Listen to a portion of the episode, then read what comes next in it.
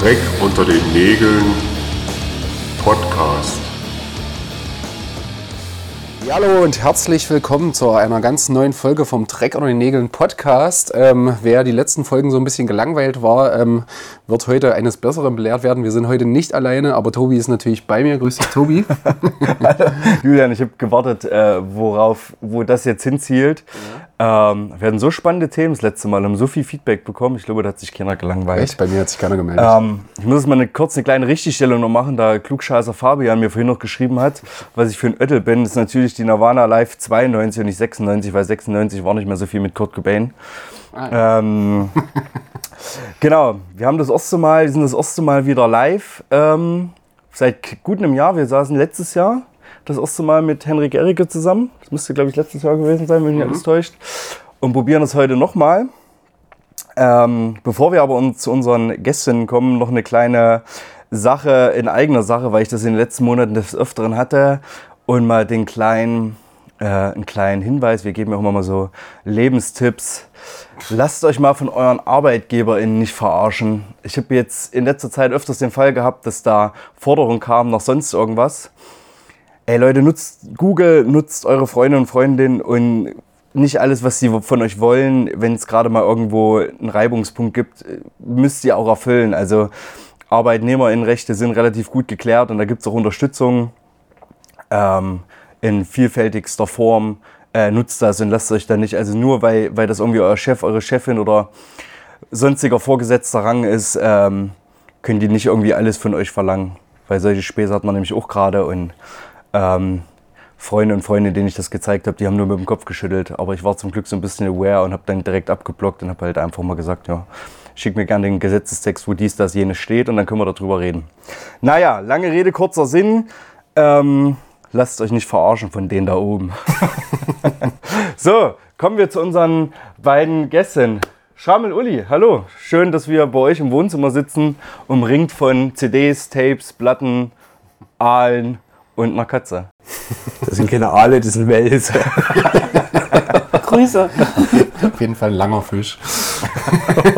Ja, da wir der faulste Podcast Deutschlands sind, äh, sparen wir uns die lange Vorstellung und lassen euch das selber machen.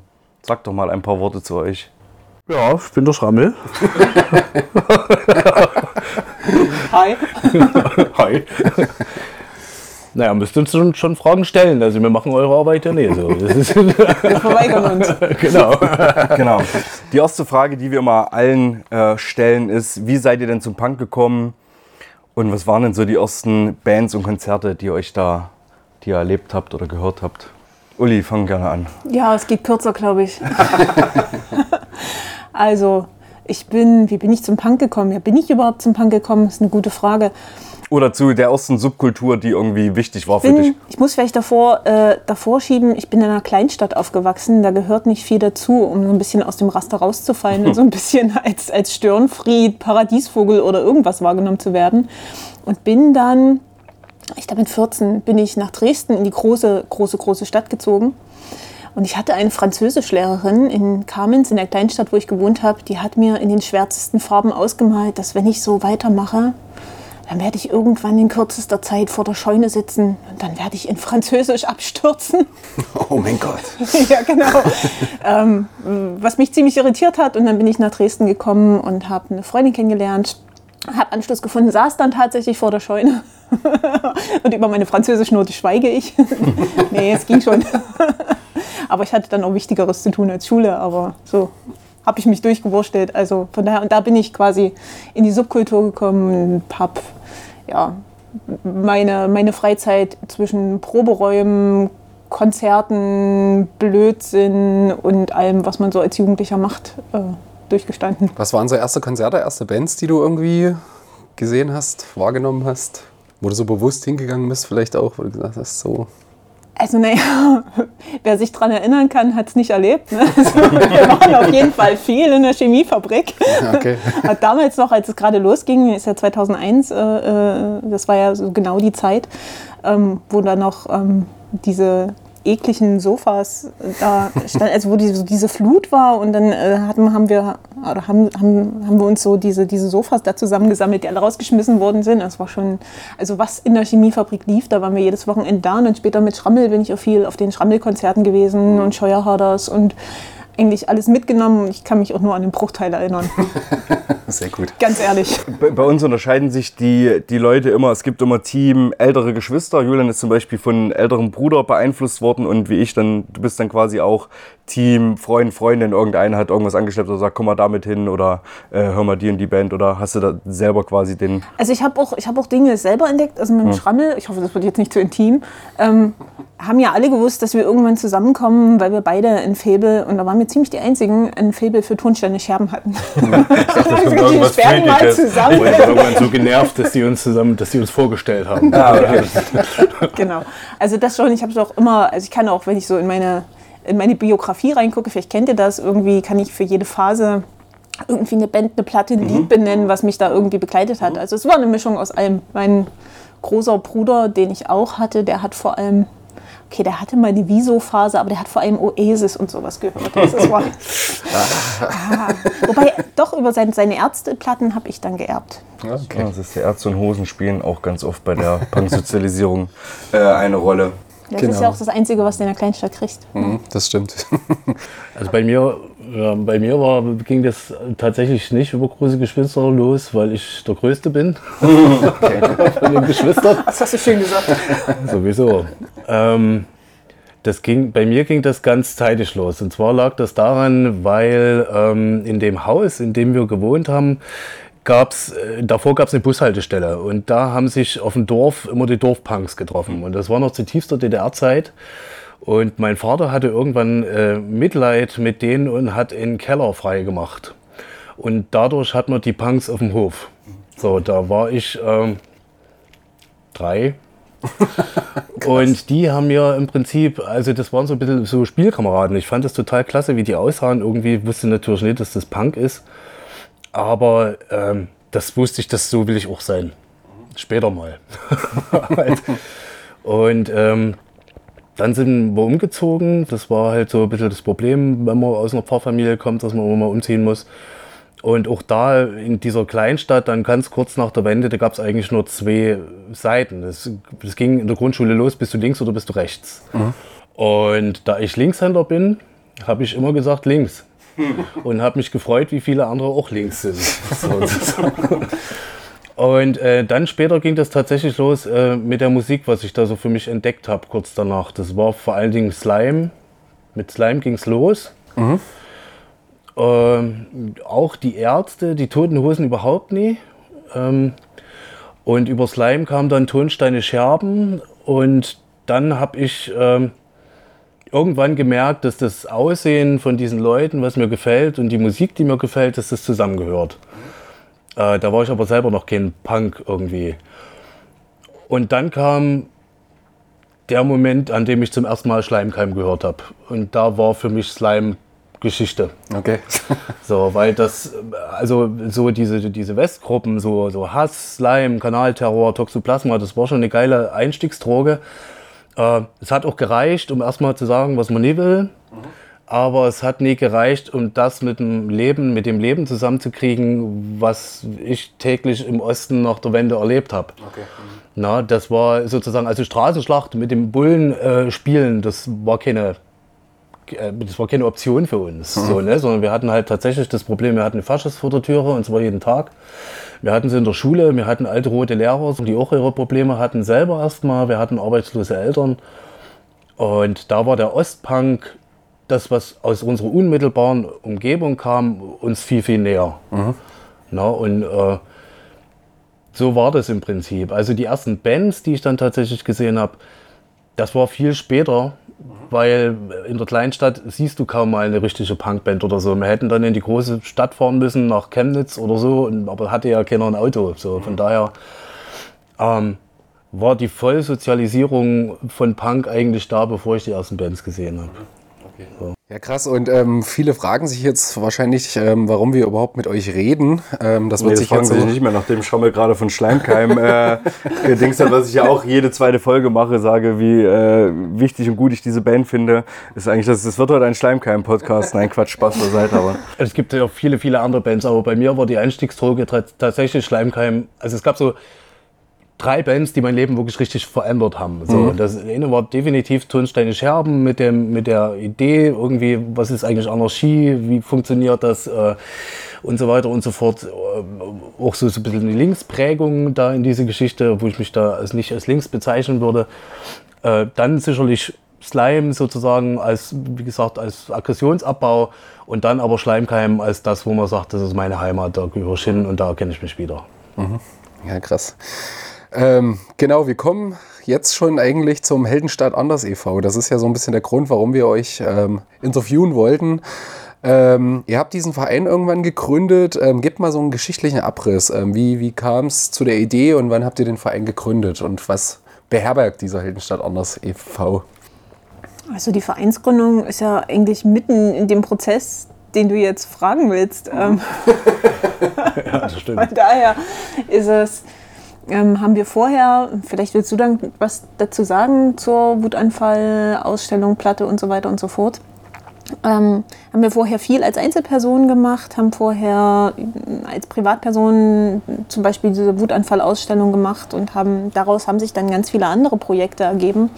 Und unser Archiv, also ihr sitzt ja hier mit vor den ganzen Platten, ist ja nur ein Bruchteil. Wir haben drüben in dem Zimmer, können wir euch nachher auch zeigen, äh, Riesenkisten, wo Sachen drin sind. Das wurde immer mehr und die Leute haben uns vertraut und das ist auch alles schön und gut und Museen haben angefragt und ob sie sich das mal ausleihen können. Dann haben wir gesagt, wir können das nicht als Privatperson machen. Das ähm, wird auch irgendwann äh, langfristig, äh, hat das so keine Zukunft. Wir brauchen irgendwie eine Form von, das böse Wort, von Institutionalisierung, wo einfach klar für alle transparent ist. Wir machen hier keine Kohle mit dem Zeug, wir sind gemeinnützig, wir machen das transparent und jeder kann auch mitsprechen und mittun. Weil natürlich, wir sitzen jetzt zu zweit hier, aber der Verein, das sind natürlich noch mehr Leute, ne, die uns mit unterstützen. Und da haben wir gedacht, das ist die geeignete Form, das so ein bisschen ähm, festzugießen. So. Das ist jetzt erstmal nur, warum es den Verein überhaupt gibt. Und der läuft jetzt seit 2019. Der Verein läuft seit 2019, genau, und wie Uli schon sagt, die Institutionalisierung, das war das, Wichtige, die, die Sache transparent zu halten, weil wir es einfach auch nicht mehr geschafft haben als Privatpersonen. ne. Also los ging die Sache, ich würde fast sagen, naja, um, um 2000 rum, da gab es bei uns so einen Freundeskreis von, von Labels, von aktiven Leuten, die Konzerte gemacht haben, immer viel. Und äh, da gab es eine Gruppe, die hat sich immer für DDR-Punk interessiert. Das war, gerade um die Zeit hat es keine Sau interessiert. Ne? Das, die Leute wollten andere Sachen hören, da war auch viel krass dabei und so. Und wir haben da versucht, die, die Sachen zu sammeln, haben sie uns gegenseitig überspielt. Und da sind natürlich die ersten Freundschaften entstanden zu alten DDR-Punks und so weiter und so fort. Und seitdem hat es uns eigentlich immer so ein bisschen begleitet. Und es sind auch Sachen rausgekommen ne, in der Zeit, also Bücher und äh, Platten. Und oftmals waren wir sehr unzufrieden mit der Qualität. Ne, wenn wir gesagt haben, was ist denn das jetzt für ein Ausverkauf? Ähm, und da haben wir gesagt, eigentlich, wenn man sowas aufarbeitet, dann muss das aus unserer eigenen Szene heraus passieren. Ne? Also da wurden bei manchen Büchern irgendwelche Professoren haben da äh, Bücher geschrieben äh, und haben da Rockstar-Standards rangesetzt äh, an den Punk, was so natürlich absolut nicht funktioniert, weil das völlig gegenteilig ist und man kommt dadurch natürlich zu keinem richtigen Ergebnis. Und da hat man einfach die Nase voll, dass über uns geschrieben wird. Ne? Und haben gesagt, also Szene muss aufgearbeitet werden mit den Leuten von damals, mit Leuten, die jetzt in der Szene sind, äh, weil, weil wir ja eins sind. Ne? Also es ist ja egal, ob der eine 60 ist oder der andere 30, uns ver- verbindet ja diese eine Szene. Und irgendwann kam dann äh, diese, diese Anfrage von Trümmerpogo, die gesagt haben, wir würden gerne mal eine richtige Ostpunk-DDR-Punk-Platte machen. Schrammel, hast du Lust, das zu machen? Und da ging es damals um Abraum. Und da habe ich gesagt, ja, finde ich gut. Habe zwei Wochen drüber nachgedacht und dann habe ich gesagt, also wenn wir sowas machen, dann machen wir nie irgendwas. Ne? Also Abraham ist trotzdem eine tolle Band, ne? aber wir machen was, wo was fehlt. Also wo es wirklich nichts gibt, was wirklich eine Lücke ist und was historisch wichtig ist, diese Lücke zu füllen. Und da war der Gedanke Wutanfall. Ja, Wutanfall war die erste äh, Leipziger Punkband. Also damit beginnt eigentlich die Subkultur, die man heute in Konnewitz tatsächlich noch findet. Ne? Also die, der, dieser Zeitstrahl ist ganz klar bis auf 1980 zurückzuführen. Und da ging damals die Frage los, okay, also wir machen eine Wutanfallplatte, aber wie stellen wir denn das an? Ne? Also es gab weder Material noch Kontakte zu den Wutanfallern. Äh, noch irgendwas anderes. ne? Also es war eine totale Kamikaze-Geschichte, wo wir gesagt haben, wir setzen alles auf eine Karte, entweder das funktioniert oder es funktioniert nicht.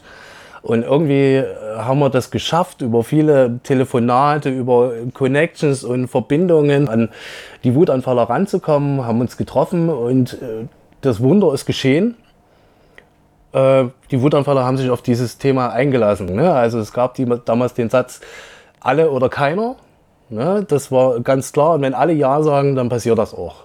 Und die haben uns unwahrscheinlich viel Vertrauen entgegengebracht. ne? Zuerst haben sie uns ausgelacht. Erst haben sie uns ausgelacht. Also, also im Prinzip haben uns alle ausgelacht. Also was ich für dreckige Lachen am Telefon gehört habe, das äh, werde ich bis heute nie vergessen, weil das völlig klar war, Wutanfall wird es nie erst beide geben. Das geht nicht. Das funktioniert nicht. Das, äh, das sind zu große Egos, die da auch dahinter stehen. Und also es ist, ist nie machbar, kannst du vergessen. Und wir haben das trotzdem gemacht. so. Und äh, so ging diese Sache los und dann haben wir auch festgestellt, ähm, dass das immer mehr wurde. Ne? Also es gab, keiner hatte eigentlich mehr was, aber jeder hatte noch Tipps, wo man was finden könnte. Und so ist innerhalb von kürzester Zeit äh, die Connection, die 1982 da war, erst nach Weimar, dann nach England, dann in die Niederlande und sonst wohin entstanden. Und äh, es war ein riesiger Kreis von Leuten, die geschrieben haben dazu, die gesammelt haben. Wir haben die Stasi-Akten eingesehen. Also es war wirklich eine fieste Aufarbeitung. Und dann kamen zwei Dinge zueinander. Die eine Sache war, dass uns die Leute natürlich immer total hochgezogen haben und gesagt haben, wann kommt denn die Re Record-Release-Party? Was natürlich klasse ist, wenn zwei Leute in der Stasi waren von der Band, ne? sozusagen, der Rest geht in Musik. Also es war eigentlich völlig klar, der Record-Release-Party wird es nicht geben. Aber der Kreis, der daran gearbeitet hat, war so groß, dass wir das irgendwie schon gesagt haben, Das jetzt erst recht. Ja. Das müssen wir feiern. Äh, Die müssen aus den Niederlanden kommen, die müssen aus England kommen. Wir verfeiern das hier. Und das große Glück war, dass die BSDU, wo wir auch waren, um die Stasi-Akten einzusehen, äh, damals angefragt hatte und sagte, naja, das Thema ist ja ganz interessant. Wir haben ja hier solche Wände. Habt ihr da Lust mal Zwei kleine Metallpinwände. so zwei kleine Metallpinwände? Habt ihr denn da Lust, irgendwie vielleicht mal einen kleinen Text zu Wutanfall zu schreiben? Vielleicht eine kleine Akte kleine hinzuhängen. Akte hinhängen, so. Und dann haben wir gesagt, na, wir denken darüber nach. Und dann sind wir zwei Wochen später, nachdem wir mit den Wutanfallern geredet haben, sind wir dahin und haben gesagt, ja, wir machen das. Wir machen zum Wave Gothic Treffen eine Ausstellung zu Wutanfall. So. Und da haben die sich erstmal gefreut. Ja, also die waren wirklich, das war eine tolle Sache War noch super drauf. waren noch super drauf und dann haben wir so Stück für Stück äh, diese gesamte BSDU okkupiert. Also am Schluss waren alle Räume betroffen. ähm, wir haben sozusagen tatsächlich diese Pinnwände aus der Wand gemacht und haben da riesige Pappen hingemacht. Ähm, es gab einen riesigen, ähm, ein riesiges Banner, was, was von diesem historischen Balkon der runden Ecke runterhing, wo riesengroß drauf stand Wutanfall. Äh, was natürlich für uns so eine Genugtuung war, so von der Stasi-Zentrale, dann zu sagen, so, ihr seid nicht mehr da, aber ihr seid dafür verantwortlich, dass noch genug Material da ist. Wir haben euch überlebt. So, ne? und, und dann haben wir eine riesen Party gefeiert und haben 1000 Euro äh, versoffen. Mit allen, die wir eingeladen haben. Ich weiß nicht, wie viele Leute da waren, es müssen an die 1000 gewesen sein. Dann haben wir noch den Punkchor mit ins, in, ins Boot geholt. Die haben mit Chaos, dem ehemaligen Sänger, alte Wutanfalllieder gemacht. Also uns war es wichtig, das, die Generation zu verbinden. Ne? Also nicht so eine Opa-Geschichte zu machen, irgendwie wir erzählen vom Krieg, sondern dass das ganze Ding lebendig ist. Und haben dann eine Demo angemeldet, weil es zu viele Leute waren, also die nicht alle reinpassten, eine Kundgebung und haben gesagt, Mut zur Wut, Wut. ist das Ding. haben da ein, ein Bier, äh, wie, also so ein Bierwagen davor gestellt mit Bierausschank und so. Und das war schon eine ziemlich geile Fete und Party, was man. Und es waren eben auch alle da. Und naja, wie gesagt, dann saßen wir auf diesem, diesem Material und es kamen immer mehr Leute, auch durch diese Wutanfall-Ausstellung zu uns, die uns erzählt haben, ja, wir haben auch mal in der Band gespielt, ne, die sich das so angeguckt haben. Und da wurde das klar, die Sache geht über Wutanfall hinaus. Ne? Also wir müssen hier, da kommen Leute zu uns, die uns ihr Material geben. Und da kommen Leute zu uns, die uns ihre Geschichten erzählen. So, jetzt sitzen wir mit den Geschichten hier. Das ist aber nicht Sinn und Zweck der Sache, sondern die Geschichten sollen alle hören. Na, und äh, es war natürlich in diesem Zeit, dieser Zeit sind natürlich Freundschaften zu Protagonisten entstanden, die auch immer aktiv waren. Ne? Zum Beispiel zu Rai oder so, der das Coney Island mitgegründet hat, der die Reaktionskonzerte gemacht hat, der Texter von Wutanfall und Attentat war. Und äh, die nach wie vor auch ein Interesse daran hatten, dass diese Geschichte erzählt wird, dass man von diesem friedlichen Revolutionsding, wir latschen um den Ring, vorbeigeht, sondern hier gibt es eine Gegengeschichte ne, dazu, eine subkulturelle Geschichte. Und das waren die Leute, die 89 auf der Straße waren. Und das überlassen wir jetzt niemandem anders mehr, ne, sondern wir erzählen das, wir machen klar, so wollen wir auftauchen in der Presse, in den Medien, das geben wir frei, das ist unsere Meinung und dazu stehen wir. Ja, und so ist das immer mehr geworden. Ne? Und wurde über Leipzig hinaus. Ne? Und dann kamen die ersten Plattenanfragen von Bands, die eben hier das gesehen haben, wie wir arbeiten. Ne? Also wo es immer darum ging, wenige Veröffentlichungen, aber dafür historisch aufgearbeitet. Man muss es, man muss es also einschätzen können, was ist das? Ne? Das ist, wir reden hier von Musik aus einer anderen Zeit, die aber trotzdem aktuell ist.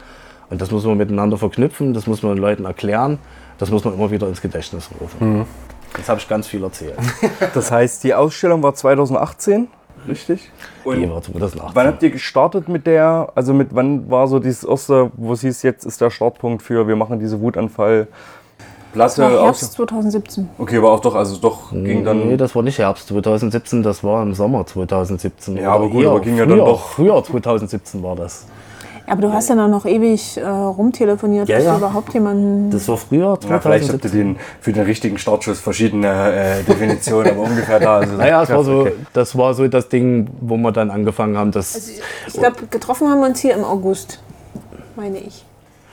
Also ja, genau. Also das war so der Startschuss, wo wir gesagt haben, so jetzt müssen wir mehr machen. Das, das, das heißt, diese ganzen Kontakte, von denen ihr heute so zehrt, die sind damit auch entstanden. Also da war so, ihr hattet natürlich die Leipziger Kontakte wahrscheinlich und ich kenne da jemanden, der kennt jemanden, der kennt jemanden, aber so die, das muss dann auch aufgebaut werden, weil ich meine, heutzutage kennt ihr ja alle und alle habt ihr mit allen habt ihr schon was gemacht gefühlt, aber äh, Ja, nee, das war schon eher. Also äh, manche Kontakte sind tatsächlich schon über 20 Jahre alt. Also zum Beispiel zu Amisha oder so Ja, von Namenlos. Das sind sehr, sehr lange Freundschaften. Oder zu, Zum Löffel. zu Löffel ne, von, Okay. von Paranoia und Kaltfront. Äh, also 2016, 2017, das war die Entscheidung, mehr zu machen aus, aus diesen Freundschaften Ja, okay. heraus. ne? Und dann ist natürlich, hat man dann natürlich große Masse auch kennengelernt. Ne? Ja. Also das ist, ist klar. Ähm, Nochmal ganz kurz ähm, zurück zu eurem musikalischen Archiv. Ähm, wir sitzen ja jetzt hier mittendrin, ihr habt das vorhin schon so ein bisschen angedeutet. Könnt ihr den Leuten da draußen, die uns jetzt zuhören, mal kurz so, ein, ähm, ja, so eine Beschreibung geben, was beinhaltet dieses riesen, Riesenarchiv? Ja, und wie viele Tonträger sind das? So im Zweifelsfall kann man das irgendwie in Zahlen fassen. Die Zahlen hast du im Kopf. Bin schon wieder dran, ja. Ja, ja, nee, das müssen wir muss dann mal zusammenschneiden, dass die Redeanteile ein bisschen verteilt sind. Also es, äh, das Archiv ist, ist nicht nur, es sind nicht nur Tonträger. Ne?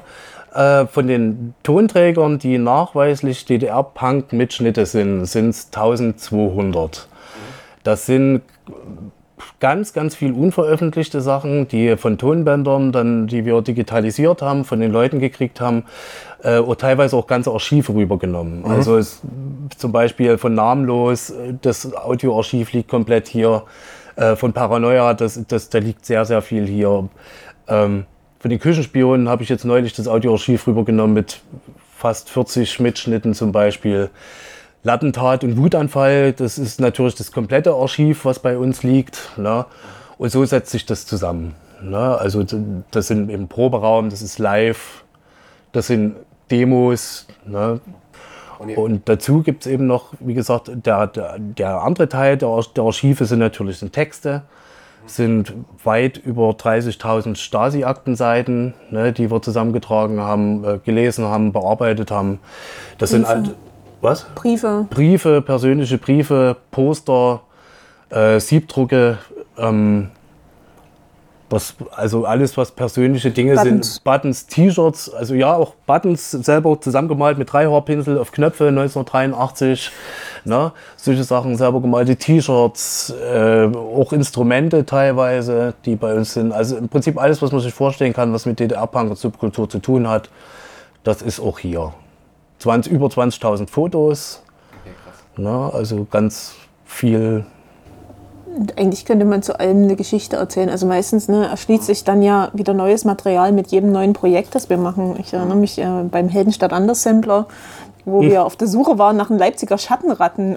Und irgendwie die Tapes, da kam dann in so einem Aldi-Beutel bei uns an als Blattsalat. Und also, das Erste, was du gemacht hast, ne, ist äh, in der Apotheke gehen und erstmal irgendwie so Alkohol oder irgendwas holen. Weil, äh, jedes erstmal haben wir es aufgewickelt, dann haben wir es eingelegt ins, ins, ins Kassettendeck und es hat es jedes Mal zugesetzt, weil da so ein äh, Kellerschmodder drauf war. Die Bänder, die waren, die waren alle nicht mehr, an, teilweise gar nicht mehr an den Kassetten drin.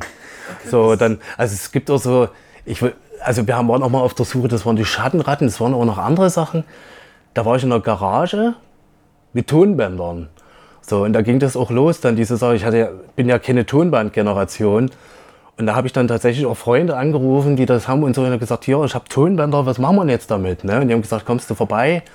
Und dann haben wir diese Tonbänder, die wirklich seit über 30 Jahren in der Garage lagen, ganz langsam aufgewickelt, ne, dass die nicht reißen, dass das Zeug drauf bleibt, haben das digitalisiert. Und inzwischen ist es tatsächlich so, also in der Apotheke, in manchen Zeiten denken die, ich bin Schwerstalkoholiker, ne, weil das natürlich die Kassettendecks und die Tonbanddecks komplett zusetzt jedes Mal. Ich würde sagen, wir, wir machen kurz mal einen Disclaimer für all die, die nicht mehr, weil es, wir sind ja mittlerweile in, in, in einer Zeit, wo nicht mehr so viele mit Tape-Decks äh, arbeiten. Und ich habe das nämlich auch später rausgefunden, man kann sich in der Apotheke den puren Alkohol holen für ein Apfel und ein Ei und kann damit den, die Tonabnehmer äh, reinigen mit einem, ich weiß nicht, mit einem, mit einem ähm, Ohrenstäbchen oder anderen Genau. Material. Also für all die, die jetzt nicht so richtig wissen. Und für all die, die mich nämlich auch immer ganz oft fragen, Tobi, ey, Tapes ist ja schön und gut, aber wo kriegst du denn ein Tape-Deck her? Und ich sage ja ganz oft, Mensch, eBay Kleinanzeigen gibt's gute für ein Apfel und ein Ei. Und oft ist das das Erste, was man machen muss. Einfach mal schön unten alles sauber machen mit, mit äh, Alkohol. Da geht schwarzer Schmutz runter und dann, genau, schauen wir gerne weiter im Text, nur dass wir mal kurz das eingerückt haben, weil ich das bestimmt weiß, dass jetzt viele davor saßen, Mensch, was, warum holt er sich ständig Alkohol aus der Apotheke? Das ist, Ja, und so, so setzt sich halt die Arbeit zusammen. Also es ist tatsächlich manchmal so, dass man wirklich 16 Stunden, 17 Stunden, 18 Stunden am Scanner sitzt. Also das haben wir natürlich dann auch auf äh, Vereinskosten gekauft, sozusagen, einen guten Scanner, um die Fotos einzuscannen, um sie zu archivieren, um sie zuzuordnen.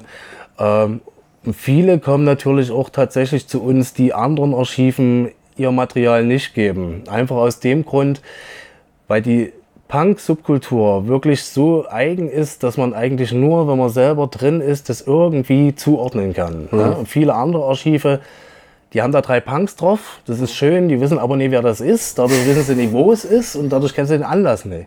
Und dadurch verschwindet das. Ja, Ne? okay. Das ist halt so diese Sache. Und wir haben uns eben wirklich darauf festgelegt und haben gesagt, okay, wir machen Punk, haben ein paar Skinhead-Bilder, wir haben ein paar Grufti-Bilder, aber es ist wirklich Punk. Ne? Und es geht auch über die DDR hinaus. Ne? Also auch die 90er sind recht gut archiviert von einzelnen Städten, von Dresden zum Beispiel bei uns. Ne? Da gibt es auch nochmal fast 20.000 Fotos oder so, ne? bloß von irgendwelchen Demos und Konzerten in Dresden. Ne? So, und das ist natürlich alles ganz spannend, das muss man auch bewahren. Und es ist eigentlich ganz, ganz, ganz interessant, dass wir uns da sehr gut ergänzen. Weil, ähm, ich sage das immer so scherzhaft, Schrammel ist ein bisschen der Chronist. Und er hat eine Superkraft, er hat viele Superkräfte, aber eine ganz besondere Superkraft. Du kannst ihm jedes möglichen Mitschnitt vorspielen, egal was für ein Grundrauschen da drauf ist oder irgendwie. Und es braucht vier Takte. Und er kann dir sagen, was ist das für eine Band, was ist das für ein Song, wann wurde der aufgenommen, wie war das Wetter an dem Tag und äh, so weiter und so fort. Ähm, und das ist natürlich sehr, sehr hilfreich, dass er so ein bisschen so, in Anführungszeichen, wie so ein Chron- Chronist äh, äh, ist.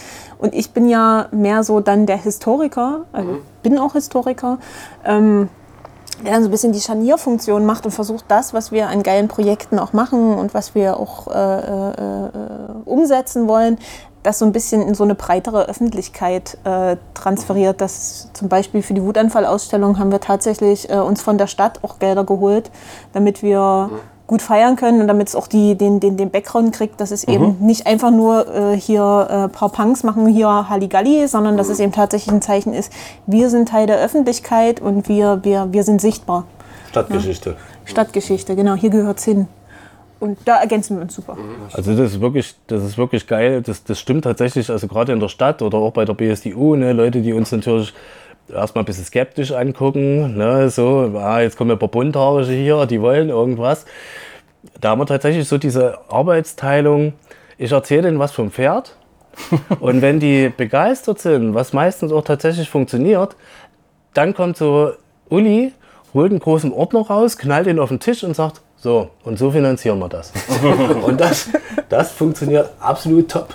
Na, das ist äh, tatsächlich eine gute, gute Sache. Also krass, gerade in diesem Stasi-Archiv, ist ja jetzt das Bundesarchiv, ähm, da haben wir, ich weiß nicht wie viele, wir hatten irgendwie sieben, acht Treffen, als es um die Ausstellung ging. Und es war wirklich, ich, ich weiß nicht, du, Schrammi, du scheinst da sehr, sehr gut mit, mit, mit, mit alten Frauen zu können. Aber äh, mit, mit, jeder, mit jedem Treffen, das wir hatten, und das war wirklich, das war wirklich ein geiles Arbeiten, weil die auch wirklich, also die, die, die waren ja auch so ein bisschen eigensinnig und so ein bisschen widerständig. Also die, die, die hatten da ganz große Lust. Wir haben mit jedem Treffen, das wir hatten, ist so ein Punkt von der Hausordnung weggefallen.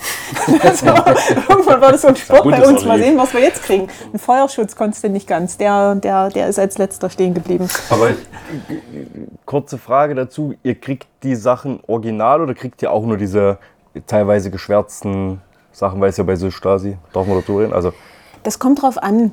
Also du kannst, wenn du das Einverständnis derjenigen hast, die in den Akten genannt sind, Mhm. kannst du die Schwärzung für diese Namen quasi aussetzen. Das heißt, Ah, okay. die geben dir ein Schreiben und sagen, es ist vollkommen okay, dass die und die in dem Projekt Mhm. äh, meinen Namen kriegen. Aber ihr wisst ja manchmal gar nicht, wer drin steht, wa? Also ist ja wahrscheinlich beim Durchblättern auch schon gekommen, dann steht da schwarzer Balken und ihr wisst ja gar nicht, wer da. Das ist ein riesengroß, das, das ist wie Indiana Jones. Du, ne? du kriegst eine Akte im Prinzip und dann, dann das ist der Anfang vom Ende. Ne? Also ich weiß es zum Beispiel von Namenlos oder so, da sitzen wir gerade drüber, die Akten tatsächlich aufzuarbeiten. Das sind Zehntausende von Seiten, nur namenlos allein. Ne? Und dann geht das eben los. Du siehst da diesen Namen oder einen IM-Namen, ne? dann musst du gucken, musst du sagen, okay, ich forsche nach dem und dem Namen der große Vorteil, den wir haben, ist, dass wir tatsächlich ein riesiges Netzwerk haben, was uns sehr wohlgesonnen ist. Das sind teilweise Bearbeiter bei der BSDU-Behörde, die wirklich sehr ambitioniert sind und, und uns äh, Dinge teilweise geben oder versuchen, das freizulassen, was geht für diese Forschung und uns da auch selber, selber weiterzuhelfen. Das sind Leute auch beim Archiv Bürgerbewegung, äh, die uns Tipps geben und so weiter. Also das ist, äh, das, das geht, die, diese Forschungsarbeit funktioniert tatsächlich nur über das große Netzwerk von Leuten, die Tipps geben, von Leuten, die aus ihren eigenen Sta uns ihre eigenen Stasi-Akten geben, ungeschwärzt, ne, und sagen, hier, benutzt die, nehmt die zum Lesen, zum Forschen. Äh, ja, na, das, also nur so funktioniert das. Ansonsten würden wir hier die ganze Zeit irgendwie gegen eine Mauer laufen und hätten keine Chance. Also es ist schon tatsächlich, sind schon diese zwei Ausrichtungen, die wir haben. Das eine ist, wir sind Subkultur und wir verstehen es auch als das. Die andere Sache ist, Öffentlichkeitsarbeit ist genauso wichtig und uns den irgendwie zu verweigern oder so, das wäre ein riesen Einschnitt für uns. Ne? Also das ist immer eine Gratwanderung. Genau, und vielleicht noch, wenn du speziell zu den Stasi-Akten fragst, es ist ja nicht so, dass da der Weisheit letzter Schluss drin steht, sondern das muss man natürlich immer bedenken, die Stasi-Akten sind selber mit manchmal sehr begrenzten Vorstellungsvermögen entstanden. Also die Stasi hat immer versucht, bei den Punks irgendwie einen Anführer zu finden. So, das war dann so der Sänger. Also die konnten sich nicht vorstellen, dass es äh, äh, Gruppen gibt, die keine Hierarchie haben. Also die haben immer in ihren eigenen gedacht. Das ist gerade bei Naja. den Punks merkt man, das ist manchmal die Stasi-Offiziere, klar, das waren hochgeschulte Psychologen, was Vernehmung angeht, aber die konnten sich das einfach nicht vorstellen. Es ist wie so ein Dreijähriger, der versucht, diese Sternchenform irgendwie in Ja. den Kreis reinzukriegen. Es ging nicht. Und ähm, dementsprechend lückenhaft, dementsprechend verzerrt sind eben die Stasi-Akten auch. Da muss man echt aufpassen und sehr, sehr kritisch rangehen, dass man nicht irgendwelchen Nonsens, irgendwelche Stasi-Perspektiven da weiter verbreitet. Deswegen sind wir da auch immer, gerade auch wenn es geschwärzte Akten sind, aber auch um die Perspektive quasi einzuordnen, sind wir auch immer im Gespräch mit den Leuten, die das erlebt haben, die dabei waren und suchen auch alle Fitzigen zusammen. Immer mit dem Protagonisten zusammen. Ne? Also die Stasi-Akten, auch das ist ja so ein bisschen eine Aufgabe von uns. Das ist eine Sache. Ne? Und viele Studenten kommen tatsächlich, wenn sie Arbeiten schreiben, die denken BSDU, lesen die Stasi-Akten, dann kommt ein riesen Müll raus. Ne? Weil die Stasi-Akten sind von Leuten geschrieben, die immer auch eine, ein eigenes Ziel verfolgen. Ein Erfolgsziel. Die stehen auch unter Erfolgsdruck. Ne? Und da muss man ganz, ganz vorsichtig sein und immer Rücksprache halten mit denen, um die es in diesen Akten geht. Gutes Beispiel ist, es ist vor einigen Jahren ein Film rausgekommen, äh, ich nenne da jetzt auch keine Namen, wo einer als IM bezeichnet worden ist, der nie unterschrieben hat. Okay. Ne, sozusagen, sondern da steckte tats- tatsächlich dahinter, der Stasi-Offizier hatte Erfolgsdruck und hat einen IM-Vorlauf sozusagen, also einen, den sie geplant hatten zu nehmen und der auch ge genug gesungen hat, einfach zum IM gemacht. Und das ist jetzt in der, in der Welt drin sozusagen. ne? Und das, das findest du aber nur sozusagen, wenn du dir die Akten mal genau anguckst. Ne? Wenn du ganz genau guckst, na, das ist in dem Fall nie passiert, obwohl das Historiker gemacht haben, diesen Film, na, dann ist es in der Welt. Ne? Und das, wie gesagt, also man muss mit solchen Sachen muss man ganz, ganz vorsichtig sein. Vor allen Dingen, wenn man in den Akten sucht, du musst immer damit rechnen, dass du plötzlich einen äh, IM-Namen findest mit Leuten, mit denen du gestern noch an einem Tisch gesessen hast. Ne? Das ist bei, gerade beim Heldenstadt Anders-Sampler mehrfach passiert, wo Leute plötzlich als IM enttarnt worden sind, die, wo es vorher nicht bekannt war. Von euch quasi dann auch, oder? Von uns, von Leuten, Oder die das auch Verein, ja. mitgemacht haben im Verein, die damit dran geforscht haben. Und dann ist die Frage, wie gehst du denn dann damit um? Ne? Mhm. Meistens zuerst erstmal Betroffene, die Betroffenen anrufen ne? und denen das erzählen und dann überlegen, wie man das Gespräch, ob man ein Gespräch sucht, ob man äh, das öffentlich macht oder ob man das den Leuten überlässt, weil wir wollen ja keine Richter sein hier Naja. an dieser Stelle. Ne? Wir sind da Gott sei Dank auch, äh, auch unvorbelastet und können deswegen natürlich auch mit EMs reden. Also wir können uns auch die andere Seite anhören. Ähm, das können viele der Opfer nicht. Ja, zu Recht. Also man muss ja auch sagen, also ich will jetzt das nicht schönreden oder irgendwas, aber das war ja teilweise auch so ein krasser Druck, ähm, der da auf die Leute irgendwie einwirkte, dass die irgendwie EM werden müssen, so sage ich jetzt mal. Also klar hat man immer eine Wahl, aber das ging ja dann wahrscheinlich auch hier, du siehst deine Kinder nicht mehr, du darfst deine Familie nicht mehr irgendwie kontaktieren und so. Also das ist ja immer so, Da gibt es echt IM war nicht gleich IM. Ja, Ja, das, das, die, die Frage nach der Ambition, Ja, ich glaube, viele, was man von vielen noch hört, ist auch oft dieses, ich habe gedacht, ich kann es steuern, welche Informationen weitergeben und leider bei, ich glaube, 99 Prozent hat es halt nicht funktioniert.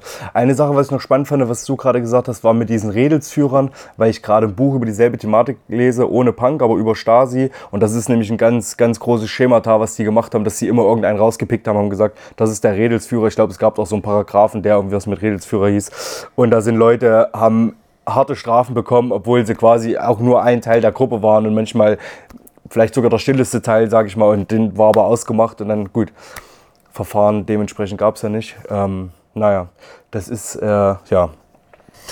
ähm, ich, Warte, ganz kurz zum Abschluss noch. Und das natürlich, wir könnten jetzt wahrscheinlich, diese ganze Stasi-Thematik ist natürlich super interessant. Und wir hatten es ja auch, wo wir mit dem Henry Gerrige gesprochen haben. Es ist ja auch für diesen, für diesen Punkrock in der DDR ist es ja ein großer Teil der Geschichte, da kann man nicht weg. Und trotzdem finde ich das immer, das immer nur auf Stasi zu schieben, finde ich halt ähm, dahingehend manchmal verkürzt, weil natürlich, ne, Stasi, ähm, brauchen wir nicht drüber reden, ist ein Teil dieses Ideologiegebäudes, ist ein Teil von dieser gesamten Diktatur. Großes Aber. So eine Diktatur funktioniert eben nicht nur über solche Repressionsapparate, sondern ganz viel auch über Gesellschaft und über das, was in den Köpfen bei den Leuten drin ist und über das, was die Leute vorher schon wissen, wo die eigene Schere im Kopf ansetzt. Und da, und da gebe ich dir vollkommen recht, ähm, das überdauert.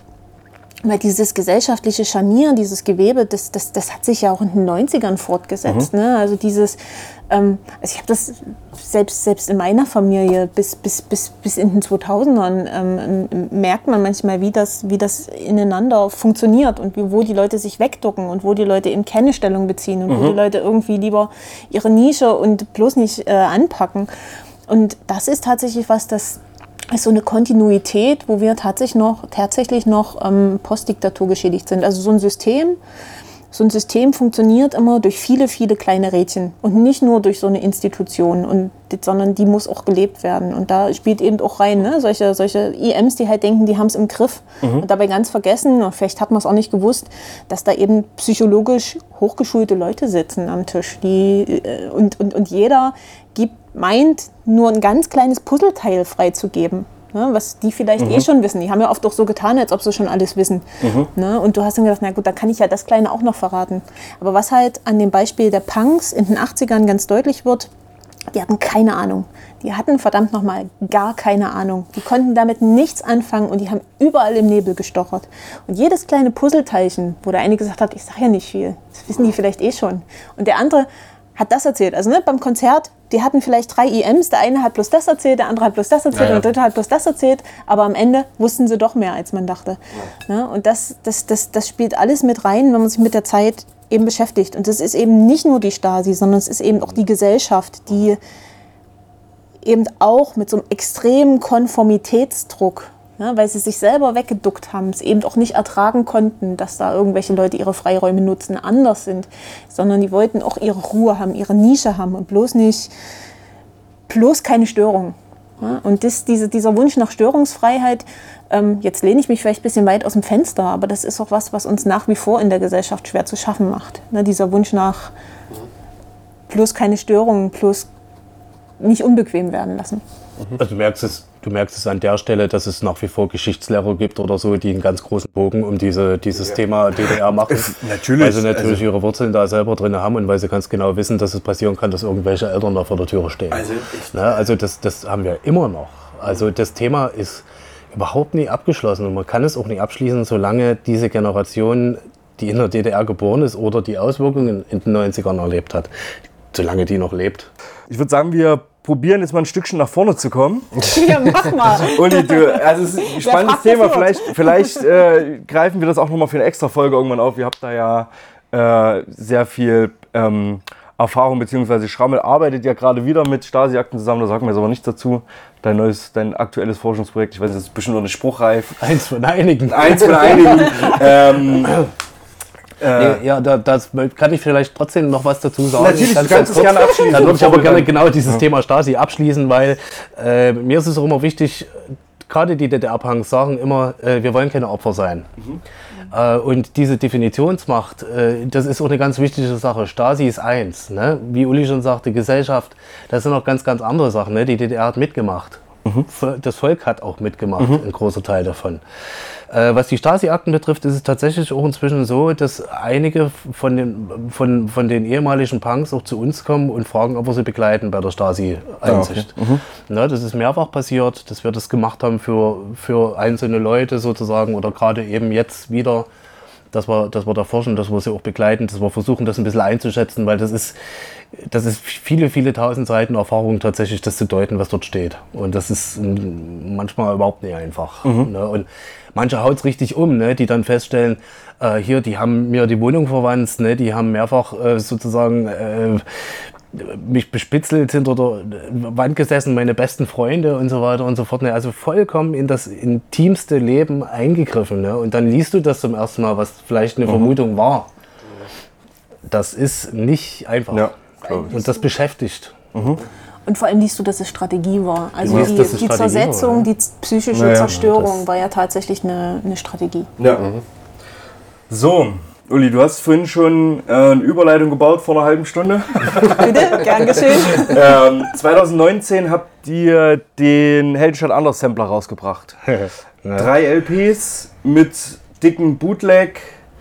Ähm, Booklet. was habe ich gesagt? Bootleg. Boot- Bootleg, Bootleg, ja, sorry. Ähm, genau. Beibuch. Wie kam es dazu? Wie war die Arbeit damit und warum, weshalb, wieso? Erzählt uns ein bisschen über die, über die Entstehung, über den Prozess und das äh, letztendliche Produkt, was rauskam. Du hast es ja eigentlich schon gut angeleitet, Schrammel. Du hast ja gesagt, so nach der Wutanfall-Ausstellung oder während der Ausstellung kamen ganz viele Leute und haben gesagt, Mensch, ah ja, Wutanfall war für mich auch anders und so weiter. Und dann stellten wir fest, dass so plötzlich ganz viele Leute irgendwie in Bands in Leipzig gespielt haben und die, die mit uns ins Gespräch gekommen sind und die so gesagt haben, hey, und das war so und so und wir natürlich ne, solche Ohren gekriegt ja ne? und ähm, haben relativ schnell, äh, du, du hast dafür eigentlich gutes, gutes Gefühl, ne? Du hast relativ schnell gesagt, ja Mensch, da, da sammelt sich gerade so viel an, vielleicht sollte man tatsächlich mal nie. so ein, genau, jetzt oder nie, vielleicht sollte man da tatsächlich mal so eine, so eine kleine Übersicht machen von Bands, die eben tatsächlich wie es danach weiterging. Das ist ja eine ganze Bandbreite. Also es sind ja, du hast ja gesagt, drei LPs, ne? da, sind da sind Bands ohne Einstufung dabei, da sind Bands, die eine Spielgenehmigung hatten dabei und das sind eben auch so Kunstsachen. Naja, die Frage, wie gesagt, ja genau, du hast es genau richtig, wie gesagt, die, die viele kamen dann zu uns und haben so davon erzählt und da kam eben auch ganz schnell raus, äh, 90 Prozent von dem Zeug gibt es überhaupt nie. Ne? Also das, äh, das, da gab es also Bands, wenn man Leipzig betrachtet, äh, Leipzig war eine extreme Musikstadt. Ne? Hier gab es extrem viele, viele, viele Bands. Ne? Und äh, das ist eigentlich auch nie mit, mit Berlin zu vergleichen, wo es, mindestens nochmal so viele Bands gab. Das waren aber viele, viele Eintagsfliegen. Ne? Also so, hey, wir gründen eine Band, wie nennen wir uns? Hey, wir haben einen Namen, jetzt machen wir ein Foto. Hey, wir haben ein Bandfoto, so, und dann wird die Band wieder aufgelöst. Und so war es in Leipzig tatsächlich nicht.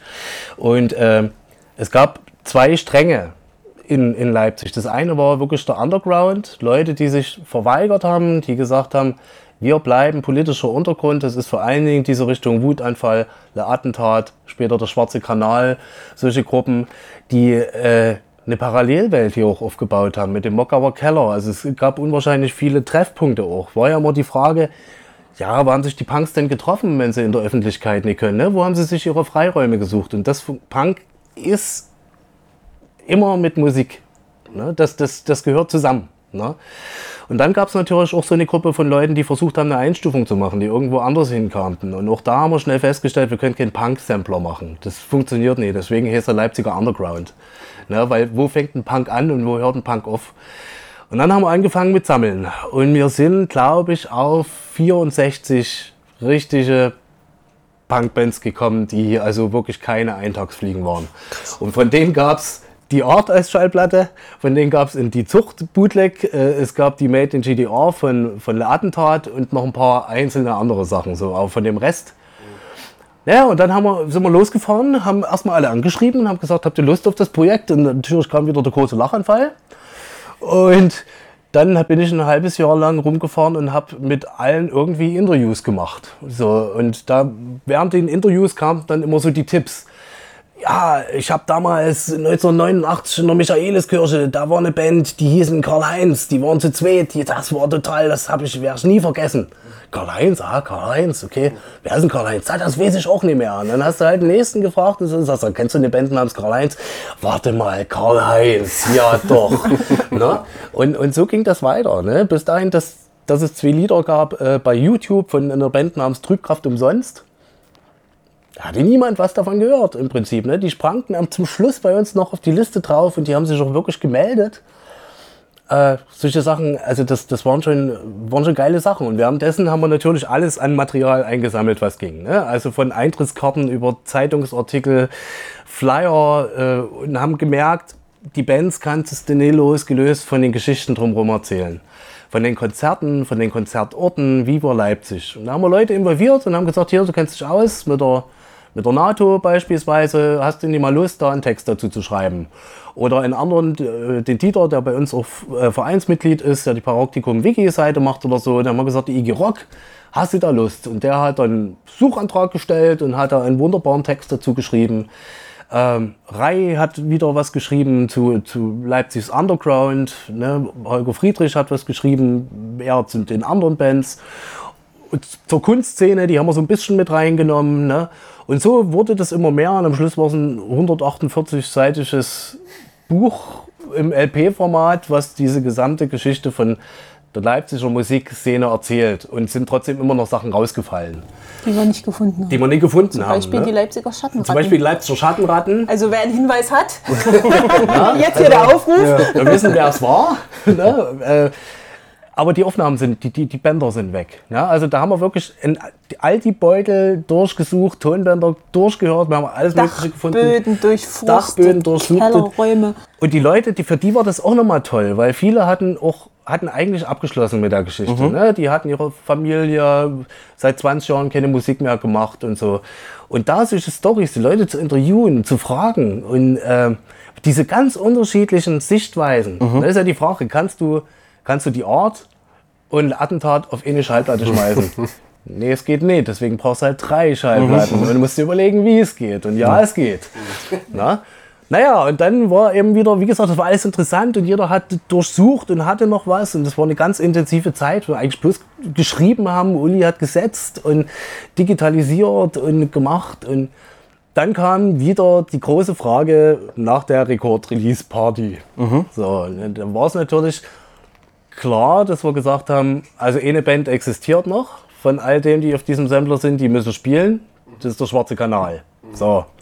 Aber die existieren ja auch nur mehr oder weniger für so besondere Konzerte, oder? Die, die touren ja nicht, sondern die sind Genau, ja so, ja, ja. die machen auch aber genau, das muss man glaube ich dazu sagen. Ja, die spielen, also der Schwarze Kanal ist eine Band, die äh, eigentlich nur zu Soli-Konzerten spielt, die äh, kein Geld nimmt, sondern da wird auch tatsächlich alles gespendet, genau wie La Attentat. Ne? Also alles, was über Merchandise und so weiter mit Lattentat zu tun hat, was ja auch in unseren Händen liegt, äh, geht nicht an die Band, sondern wird gespendet. Immer an unterschiedliche Projekte, die uns wichtig sind. So, das wird mit der Band abgesprochen. Und genau. Jedenfalls, genau, so ging diese Sache los. Und da haben wir zwei hier gesessen und haben überlegt, Im Dezember. Im Dezember. Wer könnte denn noch in so viel Saft und Kraft spielen, stehen, dass er eventuell nach 30 Jahren nochmal spielen würde? Und du hast so vorsichtig angefragt. Zwei, drei Bands. Nee, ganz, zwei oder so hatte ich gefragt. haben wir gedacht, naja, da haben, kriegen wir drei zusammen. Das wäre schon ein Abend, drei, das dann könnte passen. mieten wir das UT Konnewitz und kommen 100 Leute und kriegen wir schon irgendwie, kriegen wir das Ding gedeichselt. Und die Platte, die war ja wirklich äh, ein bisschen mehr als ein Kleinwagen sozusagen. Es war schon ein finanzielles Risiko, was wir da auch eingegangen sind. Plötzlich, kurz vor Weihnachten, stand das Telefon nicht mehr still. Da klingelte das Telefon und da sagte einer, ja, ich bin der und der von der und der Band und wir würden, mach doch eine Rekord-Release-Party. Ich hab gesagt, ja, wir würden spielen. Ach, das ist ja schön. Sich- Sicher, ja, und so, so vielleicht so eine halbe Stunde. Ja, ja, ja, das kriegen wir hin. Wir können noch länger spielen, das kriegen wir hin.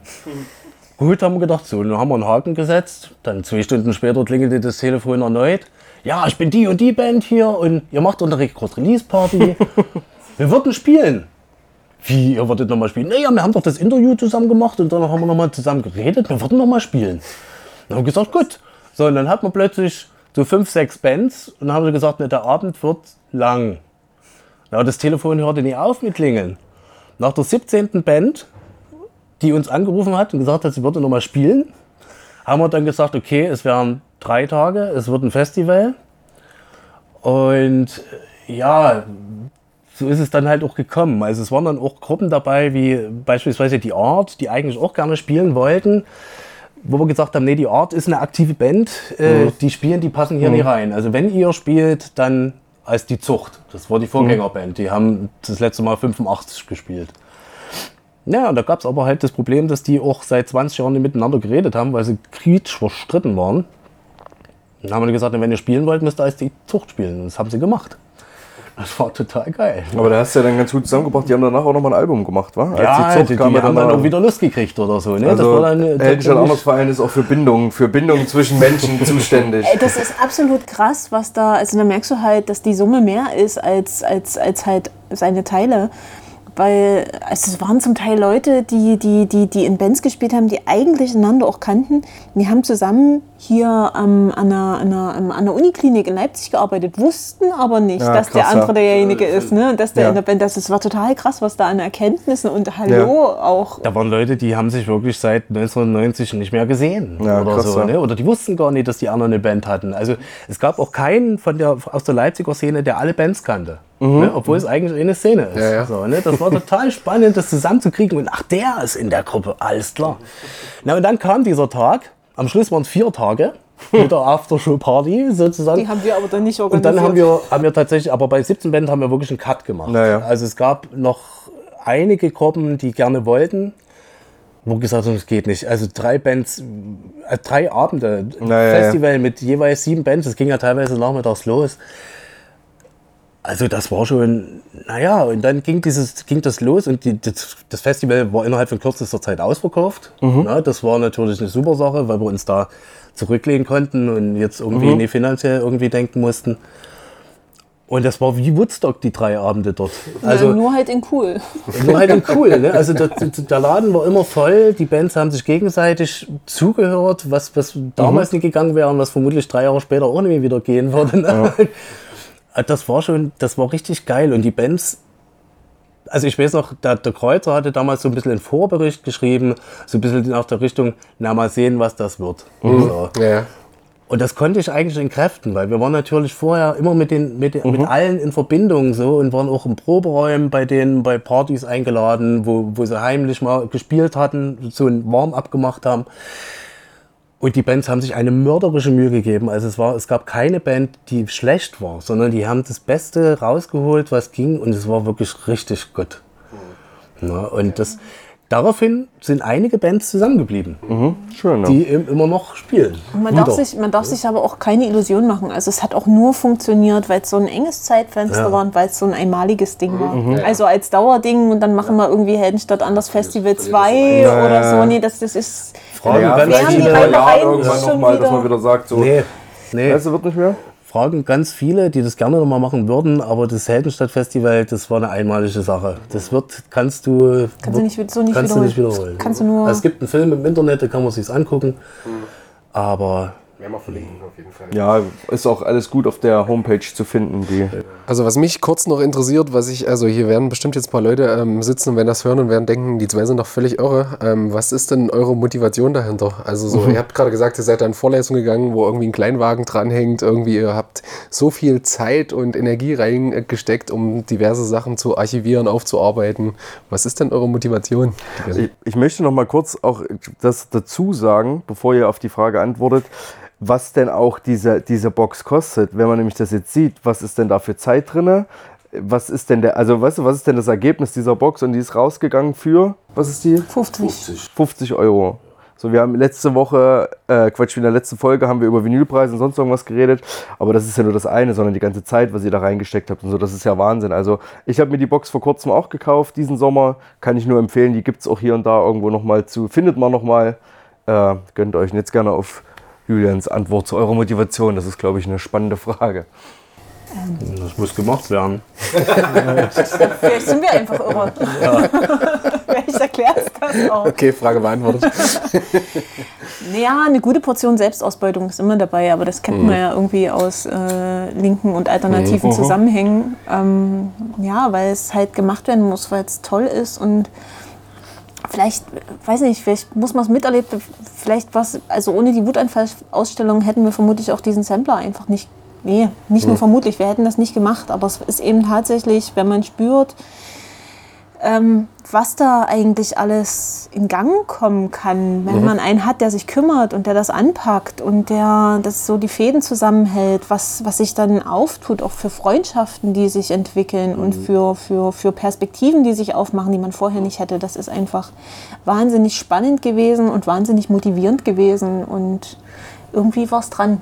Es ist bei allen unseren Projekten eigentlich so. Also es war, wie gesagt, die Motivation war, wir machen das jetzt, wir müssen es selber machen. Wir können uns nicht mehr darüber aufregen, wie was andere nie machen. Sondern wenn, wenn es jemand machen soll, dann muss man Nachschau kriegen und dann muss man das machen. Und äh, dann kam das Potenzial ans Licht halt. Also dass äh, inzwischen die Bands zu uns kommen und uns eben fragen, ob wir mit ihnen zusammen Projekte machen. Und das ist, das ist die Motivation. Ne? Also Geld verdienen kannst du mit gar nichts von den Sachen. Das, wenn du das machst, dann, dann bist du tot und dann kannst du die Projekte nicht mehr so machen. Ne? Dann, dann zählst du jede Seite rein da irgendwie und das, das funktioniert nicht. Ne? Sondern das geht nur auch mit den, mit den Leuten und mit denen wir zusammenarbeiten, indem alle eben auch wissen, das kostet extrem viel Kraft, das kostet extrem viel Zeit, aber über Geld können wir hier nicht reden. Und mit Bands, die über Geld reden, funktioniert, wird es nicht funktionieren.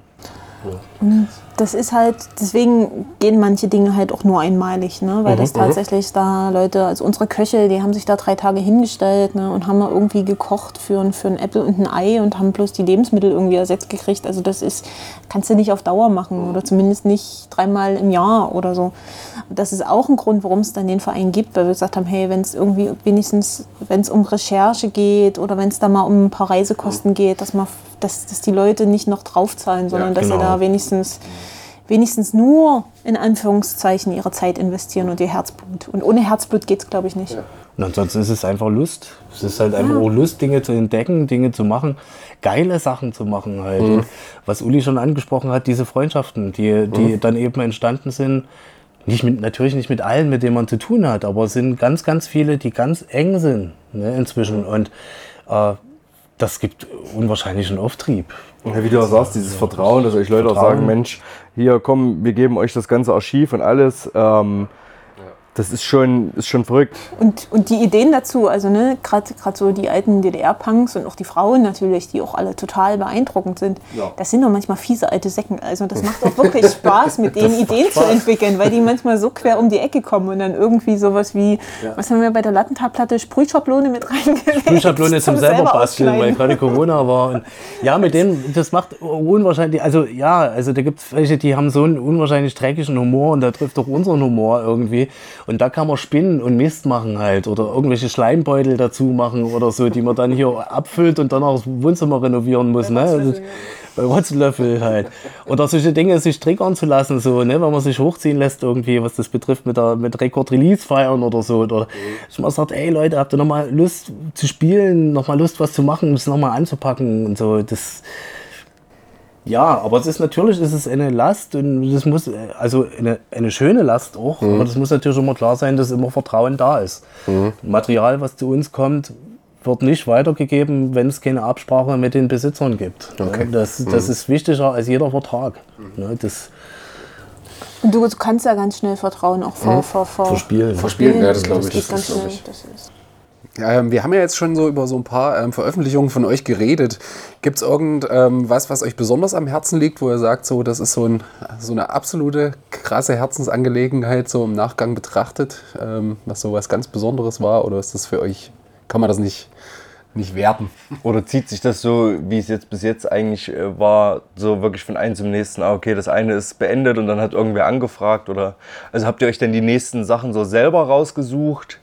Oder kamen dann doch nochmal Bands auch auf euch zu und haben gesagt, Mensch, wollt ihr das nicht mal nochmal machen? Und Also ganz viel, ganz viel hat Schrammel, so das Gespür dafür, was lohnt sich zu machen, was findet auch Absatz, was ist irgendwie so Bedarf. Das, das kann ich persönlich gar nicht so einordnen, da stecke ich gar nicht so drin. Was ich bei jeder, eigentlich habe ich jede Platte, die wir irgendwie gemacht haben, habe ich irgendwie lieb gewonnen, weil an jeder Platte irgendwie was ist. Also man arbeitet mit den Leuten zusammen. Die Lattentatscheibe habe ich zusammen mit dem Ratte gemacht. Da haben wir ähm, irgendwie abendelang Cocktails getrunken und dort an Kleinigkeiten rumgefeiert. Das war super schön. Und eigentlich ist bei jeder Produktion, das ist so ein bisschen das, was, was ich halt auch so spannend finde, probieren wir irgendwas Neues aus. Ähm, und, und machen irgendwas, wo, wo man wieder was Neues lernt. Und manche Sachen sind ähm, eigentlich von gestern. Wir haben, ähm, was was bei Zorn, haben wir eine DVD dazu gemacht, wo ich dann irgendwie so ein DVD-Menü erstellen musste und irgendwie das dazu. Ist jetzt nicht gerade das Medium von morgen, aber es macht halt Spaß, sich immer wieder neu herauszufordern. Und also das ist so ein persönliches Ding, was ich ganz spannend finde. Ja, das ist, wenn man die zwei Sachen nochmal kurz nimmt, also die Lattentat, die habt ihr ja quasi re-released, neu rausgebracht, aber dann mit dem. Nee? Nee, das ist, also es gibt ja die Made in GDR, das Ja. ist ja die Platte, eine der wenigen Platten von DDR, von Genau. einer DDR-Band, die im Westen rausgekommen ist. Die hat, korrigier mich, ähm, Major Label und SM Music 2014 nochmal x-mal rausgebracht. gebootleggt worden Ja. sozusagen und dann gab es die, die Ansage, jetzt machen wir mal eine sozusagen, die, Die mit der Band zusammen der Band ist. abgesprochen. Wir haben, wir haben das Konzert 2014, was im UT Konnewitz, Ah, okay. das Release-Konzert zu dieser Made in GDR Neuauflage, Ach so, ich habe gedacht, ihr wart an dem Booklet auch beteiligt, was in der. Es gibt ja diese spätere Auflage über Major Label, wo dieses Riesen. das hat der Ratte mitgelayoutet. Ah, okay. Genau, und der ist ja, und deswegen sieht man vielleicht ähnliche Handschrift, der ist auch bei unserem, bei unserem Booklet mit dabei gewesen. Okay, ihr, bei habt der Andreas Auslauf hat, hast du auch mit Rate zusammen gemacht. Ne? Das bei, ihr habt dann die Lattentat, diese Live-Platte von 2000. Live-LP, genau. wir haben die live gemacht. Das war halt einfach, weil bei, bei Attentat gab es einfach noch viele Lieder, die einfach auch wichtig sind oder so, von denen es aber keine guten Aufnahmen gab oder äh, wo man überlegt hat, wie man das macht. Und das 2014er Konzert, das war schon ein, ein, ein Gänsehautmoment für ganz, ganz viele. Also ich habe noch nie ein Konzert erlebt, vielleicht kann ich das kurz erzählen, also da, das kam raus, Lattentat spielt. Und da kam ein Freund zu mir und sagte, äh, soll ich mal Karten vorbestellen? Und da habe ich gesagt, bist du bescheuert oder was, für ein Punkkonzert Karten vorzubestellen? Bist du doof? Ne, und ähm, der hat aber nie, nie locker gelassen. Und dann habe ich dann wirklich gesagt, naja, dann musst du mir halt eine mitbringen. Und da kommen wir da runter und die gesamte Wolfgang-Heinze-Straße war bis zum Conny eine drunter gefüllt mit irgendwelchen Punks, die da, ey, ey, hast du mal eine Karte? Hast du mal eine Karte? das habe ich, also die Leute sind durch die Kellerfenster eingestiegen und sonst was. Das war ein Wahnsinnskonzert. Und Gott sei Dank haben wir das zufällig mitgeschnitten. Und so war die Möglichkeit, äh, dieses Live-Konzert nochmal zu machen, weil ganz, ganz viele Leute da einfach nie, nie reingekommen sind. Ne? Die konnten das, die, die, die, standen draußen, konnten das nicht sehen und Lattentat hat natürlich, ist natürlich keine Band, die jetzt alle zwei Wochen spielt. Ne? Und so haben wir gesagt, das müssen wir eigentlich, diesen Moment, der da war, das war einfach auch ein mega Konzert. Ne? Also man hatte so gedacht, da sitzen ein paar alte Männer auf der Bühne irgendwie, die so eine halbe Geschwindigkeit spielen. Und dann haben die dort losgerotzt. Also ich habe da, ich hatte solche Tränchen im Augen. Ich, das war für mich so ein, boah. Ja, das war ja diesen Sommer auch nochmal. Da habt ihr auch mit veranstaltet die Record Release Show zu dem Too Much Future Sampler, dann die Leipzig-Version quasi. Mit Lattentat? Nee? Das ist, also Ich ja. glaub, alles durcheinander. Also nee, nee, das ist, du, du, du hast, du hast da ganz viel Wahres dabei. ganz viel Wahres dabei. Ähm, ich trödel das mal, trödel, drösel Ganz kurz, ich das bringe meinen auf. Gedanken zu Ende und das fand ich nämlich so spannend.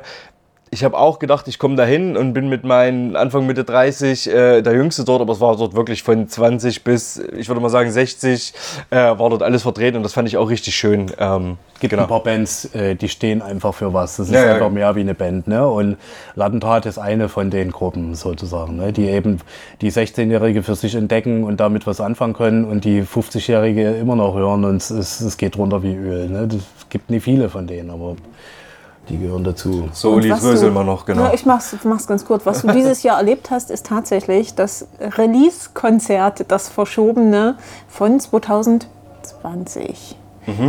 Also da sollte die Platte rauskommen. Ähm, wir haben im Januar 2020 den Verkauf gestartet. Im April sollte das Konzert stattfinden. Äh, das Konzert war innerhalb von fünf Tagen komplett ausverkauft. Nee, vier Tage. Vier Tage, Entschuldigung. Vier Wie konnte ich nur? Innerhalb von vier Tagen komplett ausverkauft. Äh, alle 500 Karten weg. Wir haben uns schon drauf gefreut und dann kam Mitte März Corona. Und daraufhin schoben wir das Konzert in den Oktober 2020, dann nochmal, weil wir gedacht haben, okay, lieber ein ganzes Jahr auf Oktober 2021, dann nochmal auf den April 2022 und dann schließlich fand es statt im Juni 2022. Und das ist, ähm, ja, ähm, nicht ganz einfach gewesen, da auch immer, immer dran zu bleiben. Und ähm, das war auch ein bisschen, bisschen ne, ärgerlich, das irgendwie immer so mitzuschieben. Aber es war ein gutes Konzert. Ich habe auch, ich habe den, den Vorverkauf versäumt, weil ich immer so gedacht habe, ja, machst du nächste Woche, machst du nächste Woche, machst du nächste Woche, aber auch eher mit Blick auf das Berliner Konzert. Und dann waren beide ausverkauft und dann irgendwann habe ich mit Schrammel immer so und dann war ich so, Mensch, Schrammel, hast du nicht mal noch so, komm ich mal, wir machen. Und dann hat er gesagt, naja, ich könnte da und da noch Hilfe brauchen. Ja, ja, mach mal, mach mal, mach mal.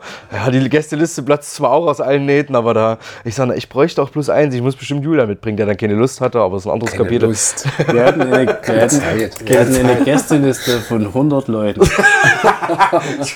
Das Tee hat die Haare geraucht. Das war diese, das ging ja natürlich über zwei Jahre sozusagen. Ja, ja. Und Und wir waren plötzlich so beliebt. das ist unglaublich. ich würde noch mal, noch mal ganz kurz noch mal zu dieser Sache kommen mit diesem, mit diesem schönsten Release oder so. Ja, ja, oder klar, das oder? wichtigste Release.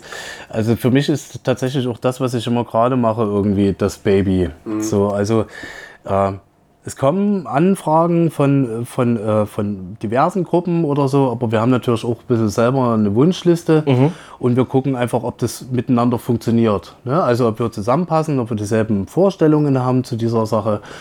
Und wenn das funktioniert, dann ist in einer gemeinsamen Arbeit überhaupt nichts im Wege. Ne? Aber es muss eben, das ist ein bisschen unsere Grundkrux, es muss eine gemeinsame Arbeit sein. Also es muss eine Platte sein, wo, wo die Band sich genauso wiedererkennt wie wir. Und äh, wenn das stimmt, dann macht das extrem Spaß und da sind eigentlich viele tolle Platten rausgekommen. Also ich würde auch die Andreas Auslauf nochmal benennen, die auch Spaß gemacht hat, aber die ist nicht wichtiger wie die Lattentatplatte oder die Wutanfallscheibe oder, oder die Projekte, die jetzt kommen. Ne? So, Aber man sieht ja auch das, was, was Uli vorhin meinte, den, den Riecher oder das Gespür, was du hast, dass eure Sachen ja auch relativ schnell trotz einer okayen Auflage, also die sind nicht künstlich verknappt, sondern die kommen mit einer guten Auflage raus.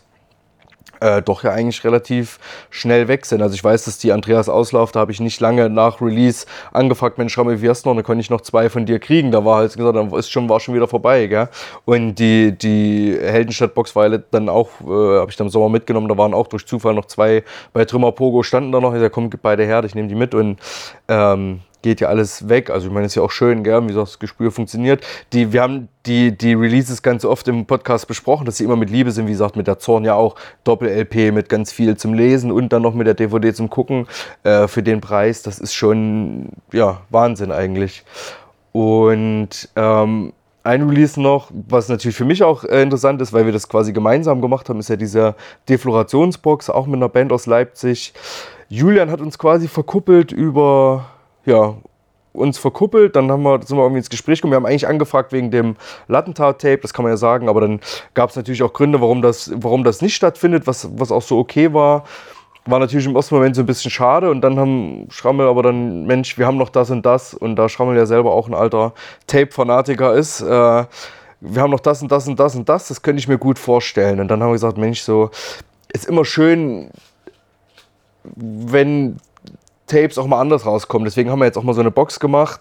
War natürlich für uns, das habe ich auch an ganz vielen verschiedenen Stellen erwähnt, ähm, ein blöder Zeitpunkt, wo die Hauptaufgabe kam. Deswegen da, habt ihr beide da an dieser Deflorationsbox mehr oder Schrammel auch mehr zu tragen als, als wir, wobei wir uns dann eher so um die, die, die Tonträger gekümmert haben. Das war so unser, unsere Aufgabe, genau. Ähm, ganz spannende Band. Schrammel, willst du noch kurz was zu der Box sagen? Du kannst es mal besser zusammenfassen. Und dann können wir den, den Leuten nämlich auch sagen, dass die Sache im Sommer bei dem Lattentat-Konzert ja, sind die weggegangen wie warme Semmeln. Ich weiß, dass ich die im, im Kofferraum den Großteil mit hatte, weil wir hier in Leipzig die Übergabe gemacht haben und aus allen Ecken und Enden kam, Tobi, wir brauchen noch Boxen, wir brauchen noch Boxen und mein Kofferraum, so schnell wie er sich gefüllt hat mit den Boxen, so schnell ist auch wieder leer gegangen und die Leute haben die äh, ja, kistenweise weggetragen. Ähm, Wird es nochmal eine Neuauflage geben? Wir sind in Arbeit, das können wir glaube ich jetzt schon sagen, da wir die, die ersten Sachen bestellt haben. Wir hoffen dieses Jahr noch, aber schauen wir, gib uns noch mal ein paar zwei, drei Sätze dazu. Also auch zu der Einordnung vielleicht auch von dem letzten Tape und so weiter. Das ist, glaube ich, eine ganz spannende Sache. Also Defloration ist äh, tatsächlich auch eine Herzensangelegenheit äh, auch geworden. Ähm, Defloration kam auch aus dem Lattentat-Umfeld. Mockauer Keller waren aber doch sehr eigenständig.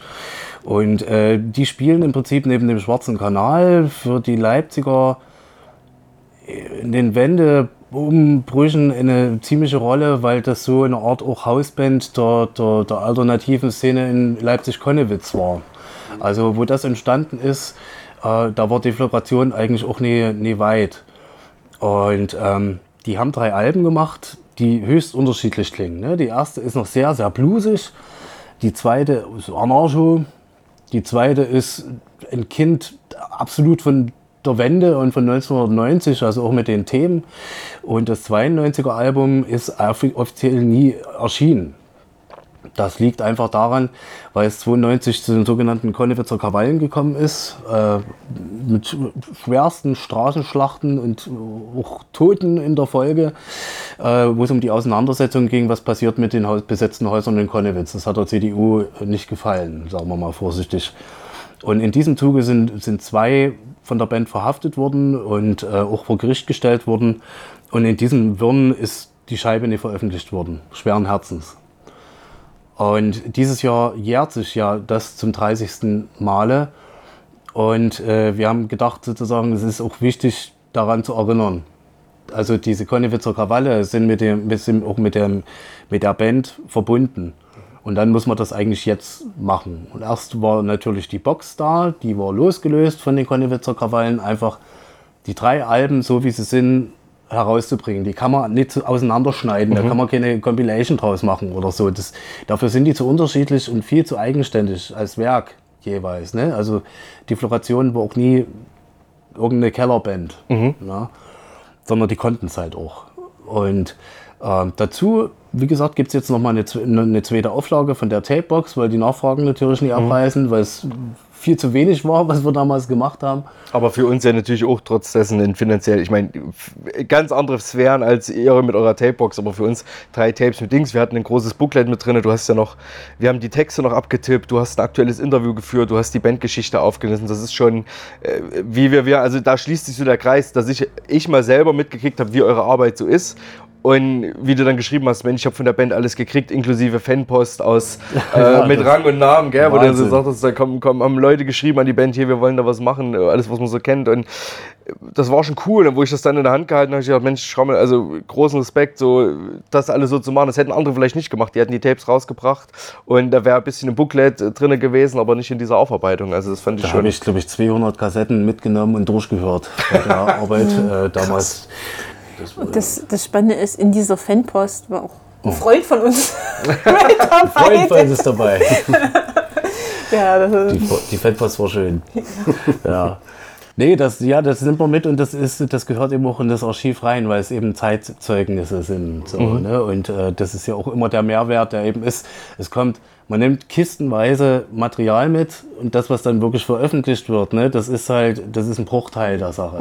Aber es führt eben immer weiter. Also zum Beispiel war auch bei der Defloration war ein, ein selber gemaltes Poster dabei von einem äh, Konzert als Soli-Aktion gedacht, sozusagen, um Spenden zu sammeln für die Verhafteten vom, äh, von, von den Leipziger Montagsdemos.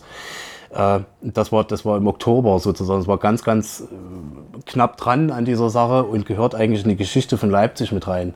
Aber Material, also sowas wie selber gemachte Poster und solche Sachen, waren bis jetzt eigentlich nicht da. Und so taucht es wieder auf. Ne? Und muss es dann halt einordnen. Das macht die Arbeit spannend. ja, ich glaube, du musst eine gewisse Neugierde mitbringen, sonst kannst du es nicht machen. Genau. Sonst, sonst ist es wirklich nur Last. Warum ich die das- Krawalle? Ja, warum ich die Konne... Entschuldigung. Nee, ich glaube, es ist, ja so, ist halt auch, ne, Ja. man muss dafür auch Ja. die Zeit und die Kraft haben. Und wie du schon sagst, ne, manchmal ist es einfach, also die Deflo-Box, die hat der Schrammel großteilig alleine gemacht, weil bei mir einfach keine Zeit da war. Da musste Ja, halt das war bei uns ähnlich, aber ich habe halt auch gemerkt, dass es bei Schramme, wie gesagt, das ein Herzensprojekt war. Das war schon so, im Kopf hast du die, die Box schon dreimal released, glaube ich, und dann, äh, das, das sprudelte dann so raus, gell? Nee, nee, das war schon, also es geht, es, die, die Idee ist immer sozusagen, es kommt irgendwas an, wollen wir das machen, das machen Ja. wir so, dann wird diskutiert und wird geredet und dann fängt es an zu rattern. Äh, wie kann man das umsetzen? Ja. Also was wird der Band irgendwie gerecht? Das Ja. sind Geschichten wie, was für ein Material soll das Cover haben? Ne? Ist es, ist es ein, ein Inside-Out-Cover? Ist es ein mattes Cover? Ist es ein Glanzcover? Ist äh, eine Prägung drauf? Ja. Äh, lauter solches Ding da irgendwie. Äh, was passt zu der Gruppe so? Ne? Und das muss natürlich dann noch abgesprochen werden mit den äh, Bands selber. Ne? Also ob die das auch gut finden. Ne? Ja, Warum aber ich das mit Defloration noch erzählt habe und die Konnewitzer Krawallen, weil trotzdem, weil dieses Jahr jetzt noch eine Mhm. Platte mit diesem letzten Album allein rauskommt. Und zwar kommt da noch ein Heft dazu, das heißt Vier Wochen Konnewitz. Das ist äh, ganz kurz nach diesen Krawallen entstanden, aus der Szene heraus und war in Leipzig das erste Statement, was aus der, aus der Szene heraus an die Öffentlichkeit gebracht worden ist. Und ein ganz wichtiges Teil, weil es unwahrscheinlich reflektiert ist. Also weil es eben nicht nur, ja, ihr Bullen habt uns hier zusammengeprügelt und wollt uns räumen, sondern auch, was sind denn die Probleme der Konnewitzer Szene ineinander? Ne? Also wie können wir denn als diese vielen unterschiedlichen Gruppen, die wir hier sind, wie können wir uns denn zusammen vereinen? Ne? Was haben, oder was haben auch wir falsch gemacht, dass es so weit gekommen ist? Das finde ich ganz, ganz wichtig, dass man das erstmal jetzt nochmal daran erinnert, weil viele aus der Konnewitzer Szene gar keine Ahnung mehr haben, wie Konnewitz eigentlich entstanden ist, wie blutig das Ding erkämpft worden ist. Und es natürlich auch immer um diese Geschichte geht, uneingeschränkte Solidarität, das ist gerade so eine Geschichte irgendwie, da sollte man doch mal drüber reden. Ne? Und das, also das ist immer unser Ziel auch, nicht nur Geschichte zu erzählen, sondern was kann ich denn heute aus der Sache mitnehmen? Mit eigenen Fragen ranzugehen. Ja, eigene Fragen und wie, was, wo ist denn der Mehrwert? Wo ist der Mehrwert für das heute, warum wir das machen? Das war ja auch spannend, aber wir haben ja am Anfang ausgetauscht. Also im Prinzip hat Julian uns verkuppelt und dann war einfach so, Mensch, komm, wir tauschen mal was. Dann haben wir euch ein paar Tapes geschickt, ihr habt uns die Platten geschickt. Und dann war ja auch so dieses, ah, okay, das ist cool. Also ihr habt ja auch gesehen, ah, okay, wir sind jetzt nicht einfach nur, sondern haben auch irgendwie eine Liebe, volle Arbeit oder was stecken da drin. Und da ist man sich so gleich sympathisch, weil gerade was die Tapes angeht, äh, gibt nicht mehr so viele, die das und dann so mit so viel Liebe da reinstecken. Also es war schon cool, wenn man sich dann gleich so sympathisch ist, dann äh, hat man gesprochen, hat immer ein paar andere Sachen, tauscht sich immer mal aus und so weiter. Das, das, das fetzt schon und sitzt dann heute hier wieder zusammen äh, zu teilen. Genau. Genau, mich würde noch interessieren, ob es irgendwas gibt in eurem sehr umfangreichen Archiv, was euch noch fehlt, wo ihr irgendwie sagt, das ist irgendwas, was wir gerne noch hätten, was wir, wo wir nie rangekommen sind, was irgendwie. Und vielleicht wollt ihr den Zuhörerinnen noch erzählen, was euer neuester Schatz ist, den er jetzt endlich, der kurz auf dem Weg zu euch ist, ob ihr das verraten dürft. Aber Nee, das erzählen wir noch nicht. Also haltet die Augen offen auf der Heldenstadt Anders äh, Seite, da wird es vielleicht irgendwann stehen, was da gerade oder was demnächst einfliegt. Also wir freuen uns eigentlich über alles, was kommt. Ne? Und das ist, das ist so irre, dass, äh, dass uns Leute ihr Zeug geben. Ja, und das ist, äh, wenn man so ein Originalposter in der Hand hat oder, oder eine Eingabe von, von 1983, die halt wirklich auf Klopapier geschrieben ist, ne? äh, das Ding einzuscannen, ohne dass es auseinanderfällt. Äh, oder Buttons, Uli hat es vorhin schon gesagt, die Dinge, die bei uns eigentlich landen, haben alle eine eigene Geschichte die man nur aufschreiben kann. Also es gibt zum Beispiel ein Original-Tape von Namenlos äh, bei uns. Das ist äh, ganz kurz vor dem letzten Auftritt, bevor die Band verhaftet worden ist, mitgeschnitten worden und ist im Proberaum. Äh, es war eine Warm-up-Probe und äh, da sind zwei Seiten gerissen. Äh, die haben trotzdem weiter gespielt, weil die den einzigen Gitarrensatz, den sie hatten, für das Konzert aufsparen wollten. Und wie gesagt, kurz darauf sind sie verhaftet worden mit Hausdurchsuchung und ähm, Freunde von, äh, von der Band haben dieses, diese Kassette erst im Gummistiefel versteckt bei der Hausdurchsuchung und dann rausgeschmuggelt aus der Wohnung, dass es nie gefunden worden ist.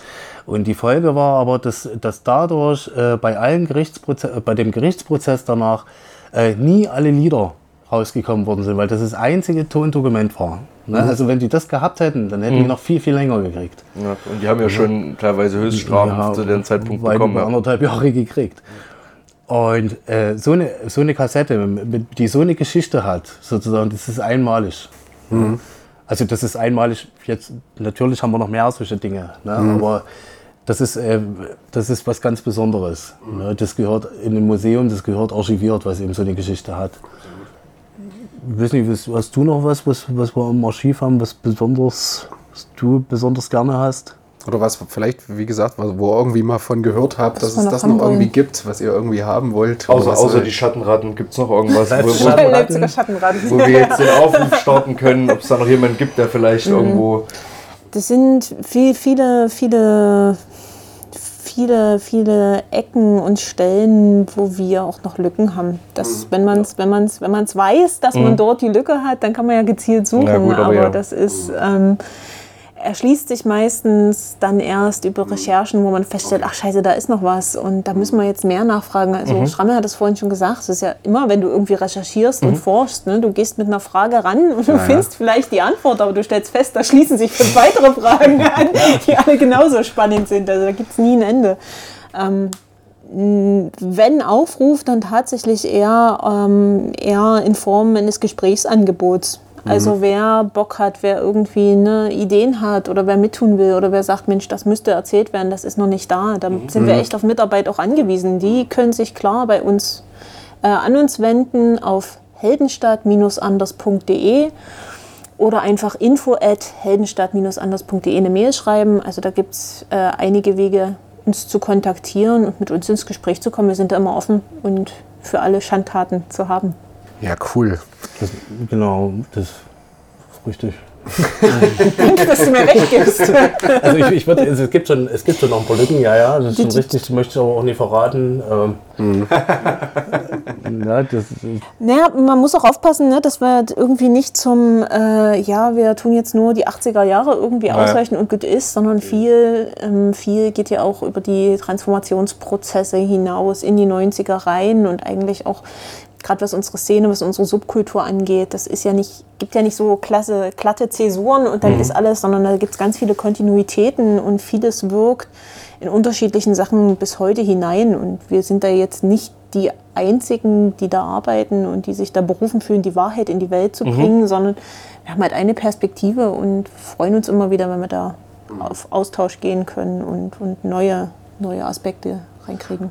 Habt ihr noch ähm, irgendeine Story, ähm, vielleicht von einem Release, die mit besonders großen Hürden verbunden, äh, was, was mit besonders großen Hürden verbunden war irgendwie, wo ihr sagt, so, das war wirklich echt krass. Also, weil ich kann mir vorstellen, da immer so nachzuhalten und den Leuten auf die Nerven zu gehen, dass man das dann, die Sachen dann doch, ähm, die Infos alle zusammen hat und so. Gibt es da irgendwie was, wo ihr sagt, das war echt ein Krampf? Alle. alle, okay. Dachte ich mir fast. Aber ohne das, also da- das, das muss man einfach wissen. Ja, ja, okay. Das, äh, also Glück und Leid liegt da oftmals nah aneinander.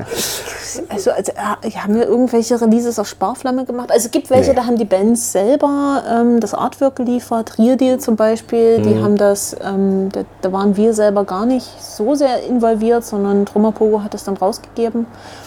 Aber im Prinzip sind alle unsere Publikationen äh, gedrängt von Blut, Schweiß und Tränen. Also das ist Schon alleine das Setzen, also was, was natürlich eine richtige Hürde war, war äh, Haar auf Krawall. auf Krawall, ja. Okay. Das ist, äh, das war, das war ja als Buch, lag das ja vor, aber die- Stimmt, da haben wir gar nicht drüber geredet. Machen wir schnell einen Abriss von dem, von dem Buch.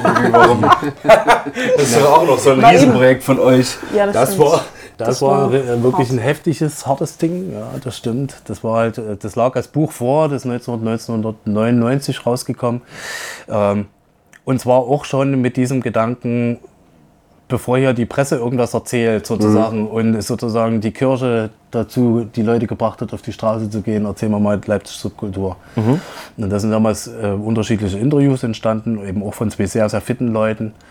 Ähm, die das aufarbeiten und die unterschiedlichen Geschichten nebeneinander stehen lassen. Und die erste Auflage ist komplett auseinandergeflogen. Ja. Ähm, sagen wir mal so, die haben das damals versucht, an, an, an diverse Verlage zu geben, die auch heute subkulturell bekannt sind und die haben alle abgelehnt. Ne? Viel zu schwerer Tobak, so in die Richtung. Und da ist das bei einer kleinen, beim kleinen Verlag in Leipzig gelandet. Äh, die aber auch keine Ahnung hatten und da ist das Buch sozusagen schwarz-weiß und viel zu viel Schrift und eigentlich unleserlich, äh, raus, Unlesbar. unlesbar äh, rausgekommen damals, hat es auf drei Auflagen geschafft und ist zur Leipziger Stadtgeschichte geworden.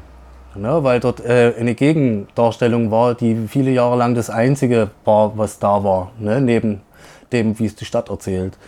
Und vielleicht das als Ergänzung, Entschuldigung, wenn ich dich unterbreche, ähm, die Konnewitzer Geschichte so auf eine der wenigen Arten und Weisen erzählt, wie man sie erzählen kann, nämlich multiperspektivisch. Also da ist nicht diese eine, und das ist jetzt die Geschichte von Konnewitz, sondern es sind halt unterschiedliche Perspektiven von Leuten, die damals gearbeitet, gelebt, gewirkt, äh, äh, aktiv gewesen sind. Und erst durch diese ganz, ganz vielen verschiedenen Perspektiven macht sich so ein Raum auf von dem, was damals gewesen ist und wie man es einordnen kann. Genau. Das Problem war halt, es lag eben, es, es wurde zur Leipziger Stadtgeschichte, also es gab, in jeder Bibliothek hast du das Buch gekriegt. Ne? Äh, aber es ist eben selten über Leipzig hinausgekommen, was eben sehr, sehr schade war. Und das Zweite war eben, wie gesagt, äh, also ich war da mal im Stadtmuseum und habe dann nach dem Exemplar gefragt, da kam da mit, einem- mit, mit einem Lidl-Beutel an, sozusagen, wo die einzelnen Seiten drin lagen. Und äh, da war, war uns, ist uns so klar geworden, wie wichtig dieses Buch ist für die Geschichte Leipzigs. Also dass das inzwischen selber zur Geschichte Leipzigs geworden ist und sich ganz, ganz viele Leute sozusagen sich das dadurch anlesen. Halt. Und weil es eben eins macht, ähm, weil jetzt eben das, die, die Interviews sind 95, 96 geführt worden. Da war DDR-Zeit war abgeschlossen. Ja? Aber die waren halt noch ganz dicht dran. Das heißt, es ist nicht so wie heute, wenn sich irgendwie 60-Jährige zurückerinnern, sondern es war Ja. tatsächlich noch richtig dicht dran. Und das macht was sichtbar, was sonst nirgendwo in der Dichte wirklich festgehalten worden ist.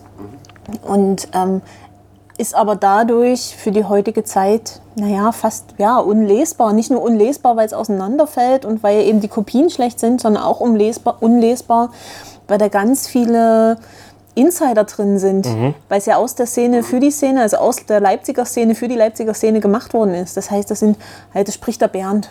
Na, wer ist denn der Bernd? Keiner kennt mehr, also ne, die Nachgeborenen wissen nie, wer ist denn Bernd? Oder ähm, Keine sind so- Bildunterschriften. Keine Bildunterschriften. Ich Okay. jetzt nicht, wer ist denn da drauf, wenn du es entziffern kannst. Ähm, da sind Sachen drin wie GST. Wer weiß denn heute noch, was GST ist? Ne? Oder der Also, Dimitrovplatz, Sachsenplatz Sa- gibt es gar nicht mehr. gibt's gar nicht mehr. Ne, das, Ja, ja. das heißt, das sind Dinge, wo wir festgestellt haben, eigentlich, wenn du es wirklich über Leipzig hinaus und in die nachgeborenen Generationen hinaus nutzbar machen willst, dann musst du da nochmal noch mal was ergänzen, dass die Leute das verstehen können, ohne das zu verfälschen, ohne jetzt, es werden ja verschiedene Ideen, ob wir noch jedem Kapitel was ranhängen und die heutige Perspektive ergänzen. Aber wir haben gesagt, nee, das lebt, weil es eben so ein Zeitdokument ist und wir machen das verstehbar für die heutige Zeit. Sprich, verstehbar heißt, da ist jetzt eine Leipzig-Karte vorne dran, wo die verschiedenen Orte der Subkultur erklärt sind. Es ist ein Glossar dran, wo sowas wie Blauhemd erklärt wird. Ähm, Bildunterschriften sind dabei. Wir haben insgesamt das Layout ein bisschen lesbarer gemacht. Das heißt, uns mehr Platz gegönnt, ähm, die Schriftarten nochmal neu. Ja, eigentlich so an heutige Sehgewohnheiten noch angepasst. Naja, jetzt kommt was du wieder mit jetzt den- so kurz beschreibst, genau, war sozusagen eine Diskette, auf der die Originaltexte waren, äh, ohne, ohne Lektorat und ohne alles. Und ein Layout-Programm, das heute keiner mehr benutzt. Ein Layout-Programm, das keiner mehr hatte. Äh, Fotos, die die damals mit einem Scanner eingescannt haben, womit man hier ähm, ähm, im Laden hier sozusagen die Sachen macht. Dementsprechend waren die, waren die Fotos, äh, wie gesagt, und nicht erklärt. Und da, genau, die Folge war, wir haben, also Rai und ich, wir haben über 650 Fußnoten neu geschrieben drei Kapitel reingemacht, die damals runtergeflogen sind, weil nicht mehr genug Platz war. Das ging so ein bisschen um die Seitenfrage. Die Fotos alle wieder zusammengesucht von ihren Originalbesitzern, sind neu gescannt. Du hast das ganze Ding komplett neu gesetzt. Ein Wahnsinn. Ich glaube 360 Seiten oder so. Ja, Im Original ungefähr. hatte das Buch 250. Und ich habe davor noch nie was von dem Satzspiegel gehört. Genau. Da waren, waren natürlich auch Fotos drin von professionellen Fotografen irgendwie. Äh, Dann war, das war, ging ganz viel die Frage, wie kann man so ein Buch machen, dass es kein Fansein ist, aber dass es eben sich auch abhebt. Also, dass der Inhalt nie aussieht wie ein Lesebuch, weil der Inhalt ist kein Lesebuch, der sprengt die Grenzen. Ne? Also da, da, da haben wir wirklich Blutbeißen drin. Das war über ein Jahr wirklich fiesste Arbeit. Also es hat auch Spaß gemacht, weil Rai natürlich auch so ein ganz bösartiger Typ ist. Also die Fußnoten sind auch nicht alle äh, ernst gemeint oder so, ne, sondern sind schon auch sehr geprägt durch eine linke Draufsicht. Aber sind eben auch neue Erkenntnisse zum Beispiel Ja. aus dem Stasi-Akt, ne? Also was Ja. sich da irgendwie aufgeklärt hat oder an neuen Erkenntnissen dazugekommen Vieles, ist. was damals noch nicht klar war, zum Beispiel die Rolle von Imad, als der ein Szeneguru in Leipzig gewesen ist, wo alle immer nur einen kleinen Teil kannten sozusagen ne? und er sich selber dazu nie geäußert hat und äh, durch die Arbeit der letzten Jahre zum ersten Mal eine Gesamtakte vorlag, also wo man sozusagen mal gesamt drauf gucken konnte und mit Dingen wie Opfer oder sowas aufräumen konnte. Na, na, das äh, haben wir da schon genutzt, das zu machen. Ja. Und das war, das war ganz spannend. Also da haben wir Sachen gefunden, bei, bei den Stasi-Akten, ich weiß das noch, da waren plötzlich, hatte ich plötzlich eine Akte vor mir sozusagen mit Fotos drin. So über Stasi-Überwachungsfotos. Und war nichts dazu sozusagen. Da habe ich die ganze Zeit geguckt, das hat das Tor, das ist Mockauer Keller, ja. Aber was sind das für Fotos und so? Und da waren zwei blondierte Typen drauf auf diesem Foto. Und da habe ich gesagt, die kennst du doch irgendwie. Das waren die goldenen Zitronen. Ja, verrückt, ja. Und äh, es gab ein Konzert, wo die Goldenen Zitronen vor der Wende im September 89 hier heimlich rübergekommen sind und im Mockauer Keller gespielt haben.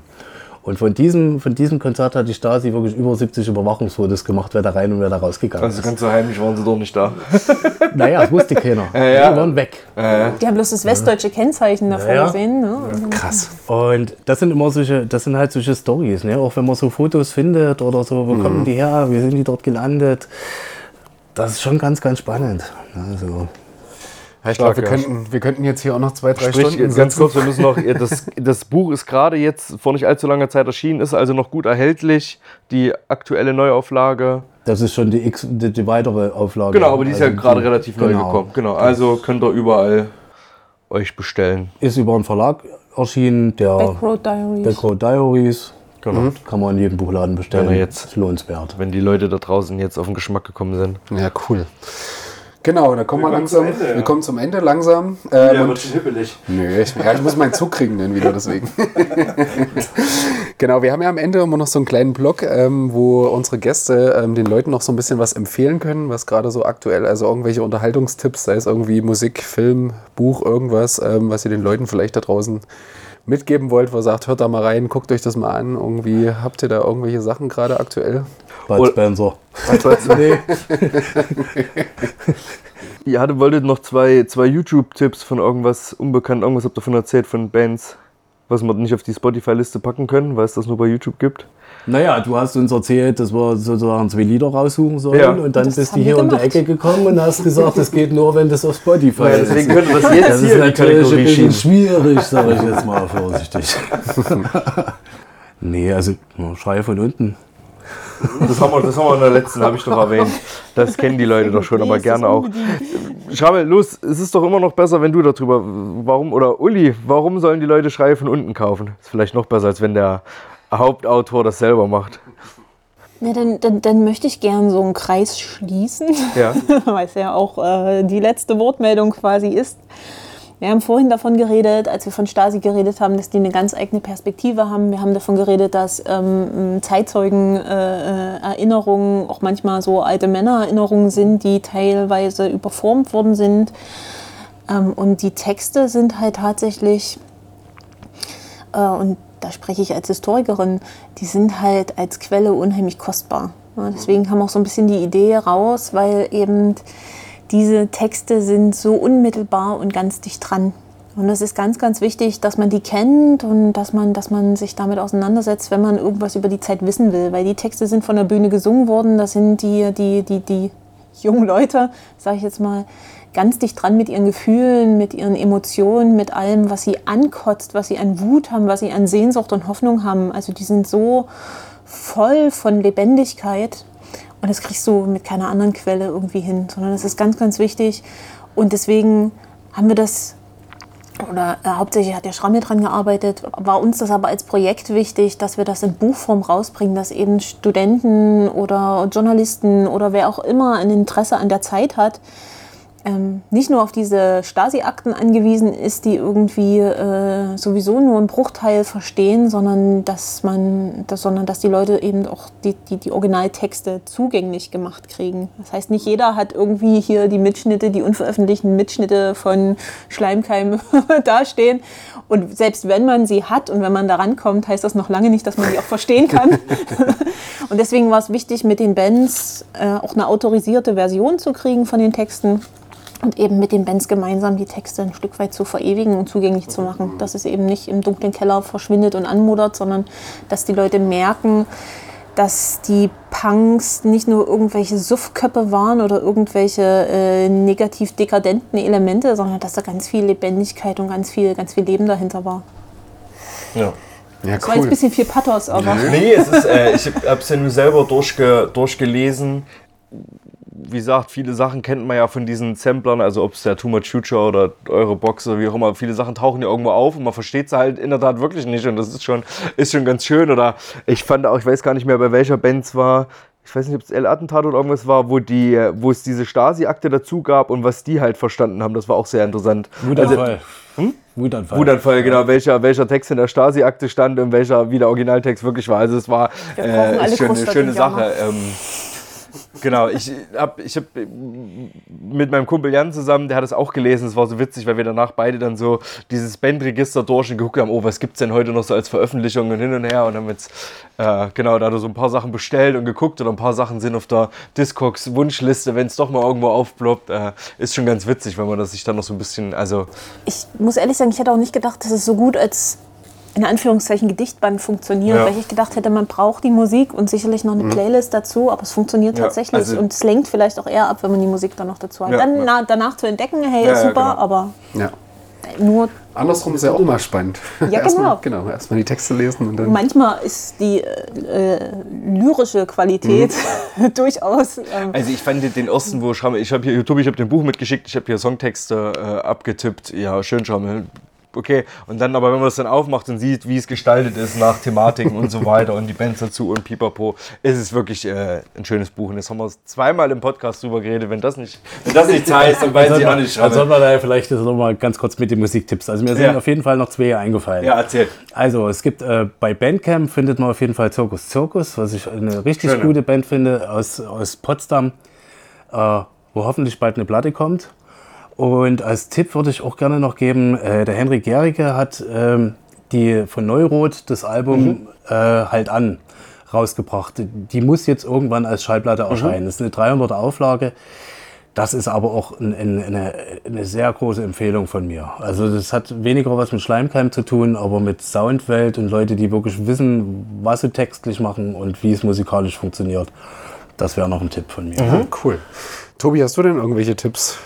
Ich würde, ich muss mal wieder, äh, ich probiere den Podcast immer so ein bisschen vom Label zu trennen, aber ich muss dieses Mal äh, eine Werbung machen. Ich will auch gar nicht so viel machen, weil wir haben heute so viel schon gehört zum Lesen und Hören und so weiter.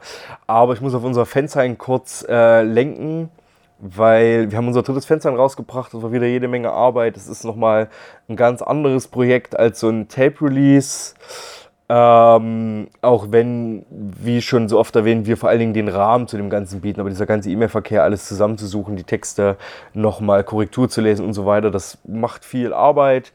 Ähm, dieses Jahr war für uns auch nochmal ein anderes Jahr, deswegen war das umso schwerer und wir sind umso glücklicher über dieses Ergebnis. Wieder ein buntes Potpourri geworden aus ähm, Musik, Politik und Subkultur. Schrammel und Uli sind auch drin. Uli hat einen Text zum Heldenstadt anders gemacht. Was ihr heute jetzt in der langen Version, dort ist die Kurzversion Zum Glück sagst du es erst am Ende, sonst hätten die Leute gleich abgekürzt.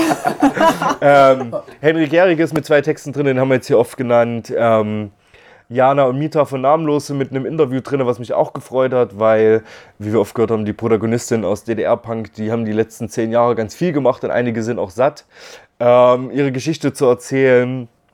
Äh, Resistenz 32 sind mit einem Text drin zu äh, Punk und Elternsein, was, wo es einen Text von ähm, Leuten vom KOT Sommerschlacht-Festival in unserer zweiten Ausgabe gab und da gab es ganz viel Rückmeldung drauf. Das ist ein Thema, was anscheinend viele interessiert.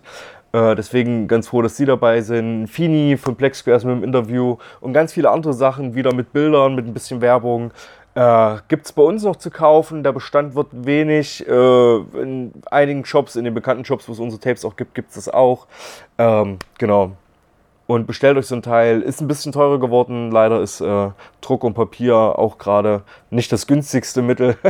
ähm, aber ich habe jetzt, äh, selbst Schrammel hat gesagt, das Geld ist es wert. Von daher. Und Julian hat es auch gesagt. Habe ich es auch noch nie gesehen. Weihnachten kommt. Ja, also gönnt euch.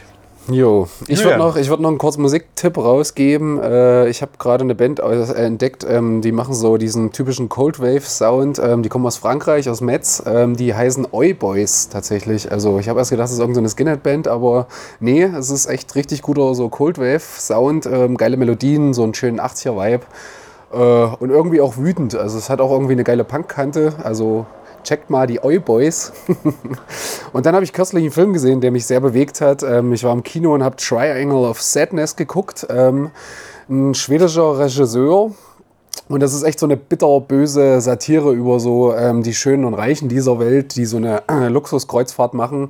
Und diese Kreuzfahrt wird von Piraten angegriffen und das Schiff sinkt und die landen zum großen Teil auf so einer einsamen Insel und merken dann plötzlich, dass ihre Luxussituation sie ihnen da gar nichts bringt, sondern dass dann ähm, tatsächlich eine Reinigungsfrau, die dann irgendwie ähm, ja, das Regiment dort auf dieser Insel übernimmt und denen so beim Überleben äh, hilft, weil die ähm, ja andere Skills hat als irgendwie die Schönen und Reichen dort. Also das ist echt ein super geil gemachter Film, ähm, hat lange nachgehalt und hat mich lange beschäftigt. Deswegen schaut euch gerne mal Triangle of Sadness an. Also wirklich echt ein großartiger Film. Jetzt haben wir zum Schluss noch unsere Spotify-Playlist. Genau. Schrammel, du wolltest noch was von Schleimkeim drauf machen, den haben wir schon gefunden. Na, mein Weg, wenn dann. Das Ja. ist ein Lied, das will ich mal bei meiner Beerdigung hören. Okay. Krass. Uli, packen du weißt drauf. Bescheid. ist im Testament Weiß vermerkt. ich schon länger. Wer, wer die Wälze kriegt, die Riesenwälze. Ihr könnt euch gar nicht vorstellen, wenn in dieser, hier ist ein, ein Aquarium mit einem, ist das mal Riesenwälz, wie, gibt es da eine Bezeichnung Das für? sind Schlangenköpfe und Okay. Froschwälse. Und äh, dieses eine Riesentier, wenn es immer noch Luft schnappt, habe ich immer Angst, dass es hier kurz mal, kurz mal rausguckt. ähm, ja. Genau, Julian, möchtest du noch was draufpacken? Ich würde von Euboys ähm, den Song Desjardins ähm, draufpacken, den finde ich ziemlich geil. Und dann ähm, noch eine Band aus den Staaten, Show Me the Body heißen die. Der Song heißt Food, Food from Blade. Ähm, die, das ist auch echt ein ziemlich abgefahrener Mix, was die irgendwie machen. Es hat hier und da so ein bisschen so eine Idols-Kante, die sind ja gerade sehr angesagt. Also checkt mal Show Me the Body aus. Uli, fällt dir noch was ein? Ich sehe hier Wolf Nichts. Biermann hängen, den gibt es auf jeden Fall. Nichts, was auf Spotify ist. Ich habe mich tatsächlich am Underground orientiert. Das ist völlig okay. Ich packe heute auch nur eins. Wir könnten ja vielleicht können wir sagen, was man bei YouTube noch angucken soll, weil da gibt es das. Na los, komm. Los, raus Dann damit. hau noch was raus. Naja, also, also, also ich hätte gerne noch diese, die, die Live-Version von dem Lattentat-Konzert von Sacco und Vanzetti auf jeden Fall. Was ich irgendwie, weil das endet mit dem Namen, wenn das der Name dafür ist, nenne mich gerne Anarchist. Und ich f- tu den Studenten, äh, die zu uns manchmal kommen, äh, immer dadurch den Punk, den DDR-Punk erklären. Okay. dieses Textes. Genau, und ich habe ganz nach dem Motto Helden statt anders, Helden anders, ähm, habe ich einen Song rausgesucht, der äh, von einer Frauenband gecovert wurde, ein Punkrock-Klassiker, nämlich Superbond mit Ordinäre Liebe. Also kleine Rechercheaufgabe und ähm, weil ich es besonders schön finde, ähm, Köterkacke und willst du einen Titel sagen? Ich scheiß drauf. Viel Spaß beim Suchen. Und ich packe noch einen, einen Song drauf und sch äh, gebe Schrammel die Aufgabe, nachdem ich den Song drauf gepackt habe, macht er noch schnell zwei Sätze zur Band. Ich packe noch äh, Sperma-Kombo drauf, Deutsch, Deutsch, Deutsch. Auch weil ich weiß, dass Schrammel den mindestens auf einem Tape-Sampler mal drauf hatte. habe ich nämlich in meinen Recherchen gefunden. Ich habe nie Tape-Sampler gemacht. Schrammel, willst du noch was zu Sperma-Kombo sagen? Ui, was soll ich dazu sagen? Das war eine Band aus Jena von 87 bis 89. Und das war, nachdem Erdremp rausgeflogen ist aus der DDR, die, erstmal die erste Punkband wieder in Jena überhaupt. Ne? Also 86 tatsächlich. Und dadurch haben sie schon eine sehr, sehr wichtige Rolle. Ne? Ja. Um die Jena JG rum. Ja, und dann auch mit diesen Hinterhof Productions, was man auch sehr gut in deinem Buch äh, erklärt bekommt. Von daher schließen wir hiermit ab, würde ich sagen. Ich denke, die Zeit reicht. Ja. Wir bedanken uns sehr äh, für eure Zeit, dafür, dass wir hier in eurem Wohnzimmer sitzen durften. Bei leckerem Kuchen und Unser Kaffee. Genau. Kuchen Wir- wegfresst und Ja, Wasser wir- trinkt. Wir, wir freuen uns äh, auf die kommenden Sachen von euch. Ähm, wir kommen sicherlich noch mal zu einem anderen Thema wieder. Ihr habt da, glaube ich, noch einiges zu erzählen. Äh, da lassen wir, uns, lassen wir uns schon noch was einfallen. Und genau. Ja, vielen Dank für eure Zeit. Ja, vielen Dank. Gerne. Macht's gut. Dankeschön. Ciao, ciao. Ciao. Ich glaub, ihr merkt es einfach nicht. Aus eurer Musik scheiße.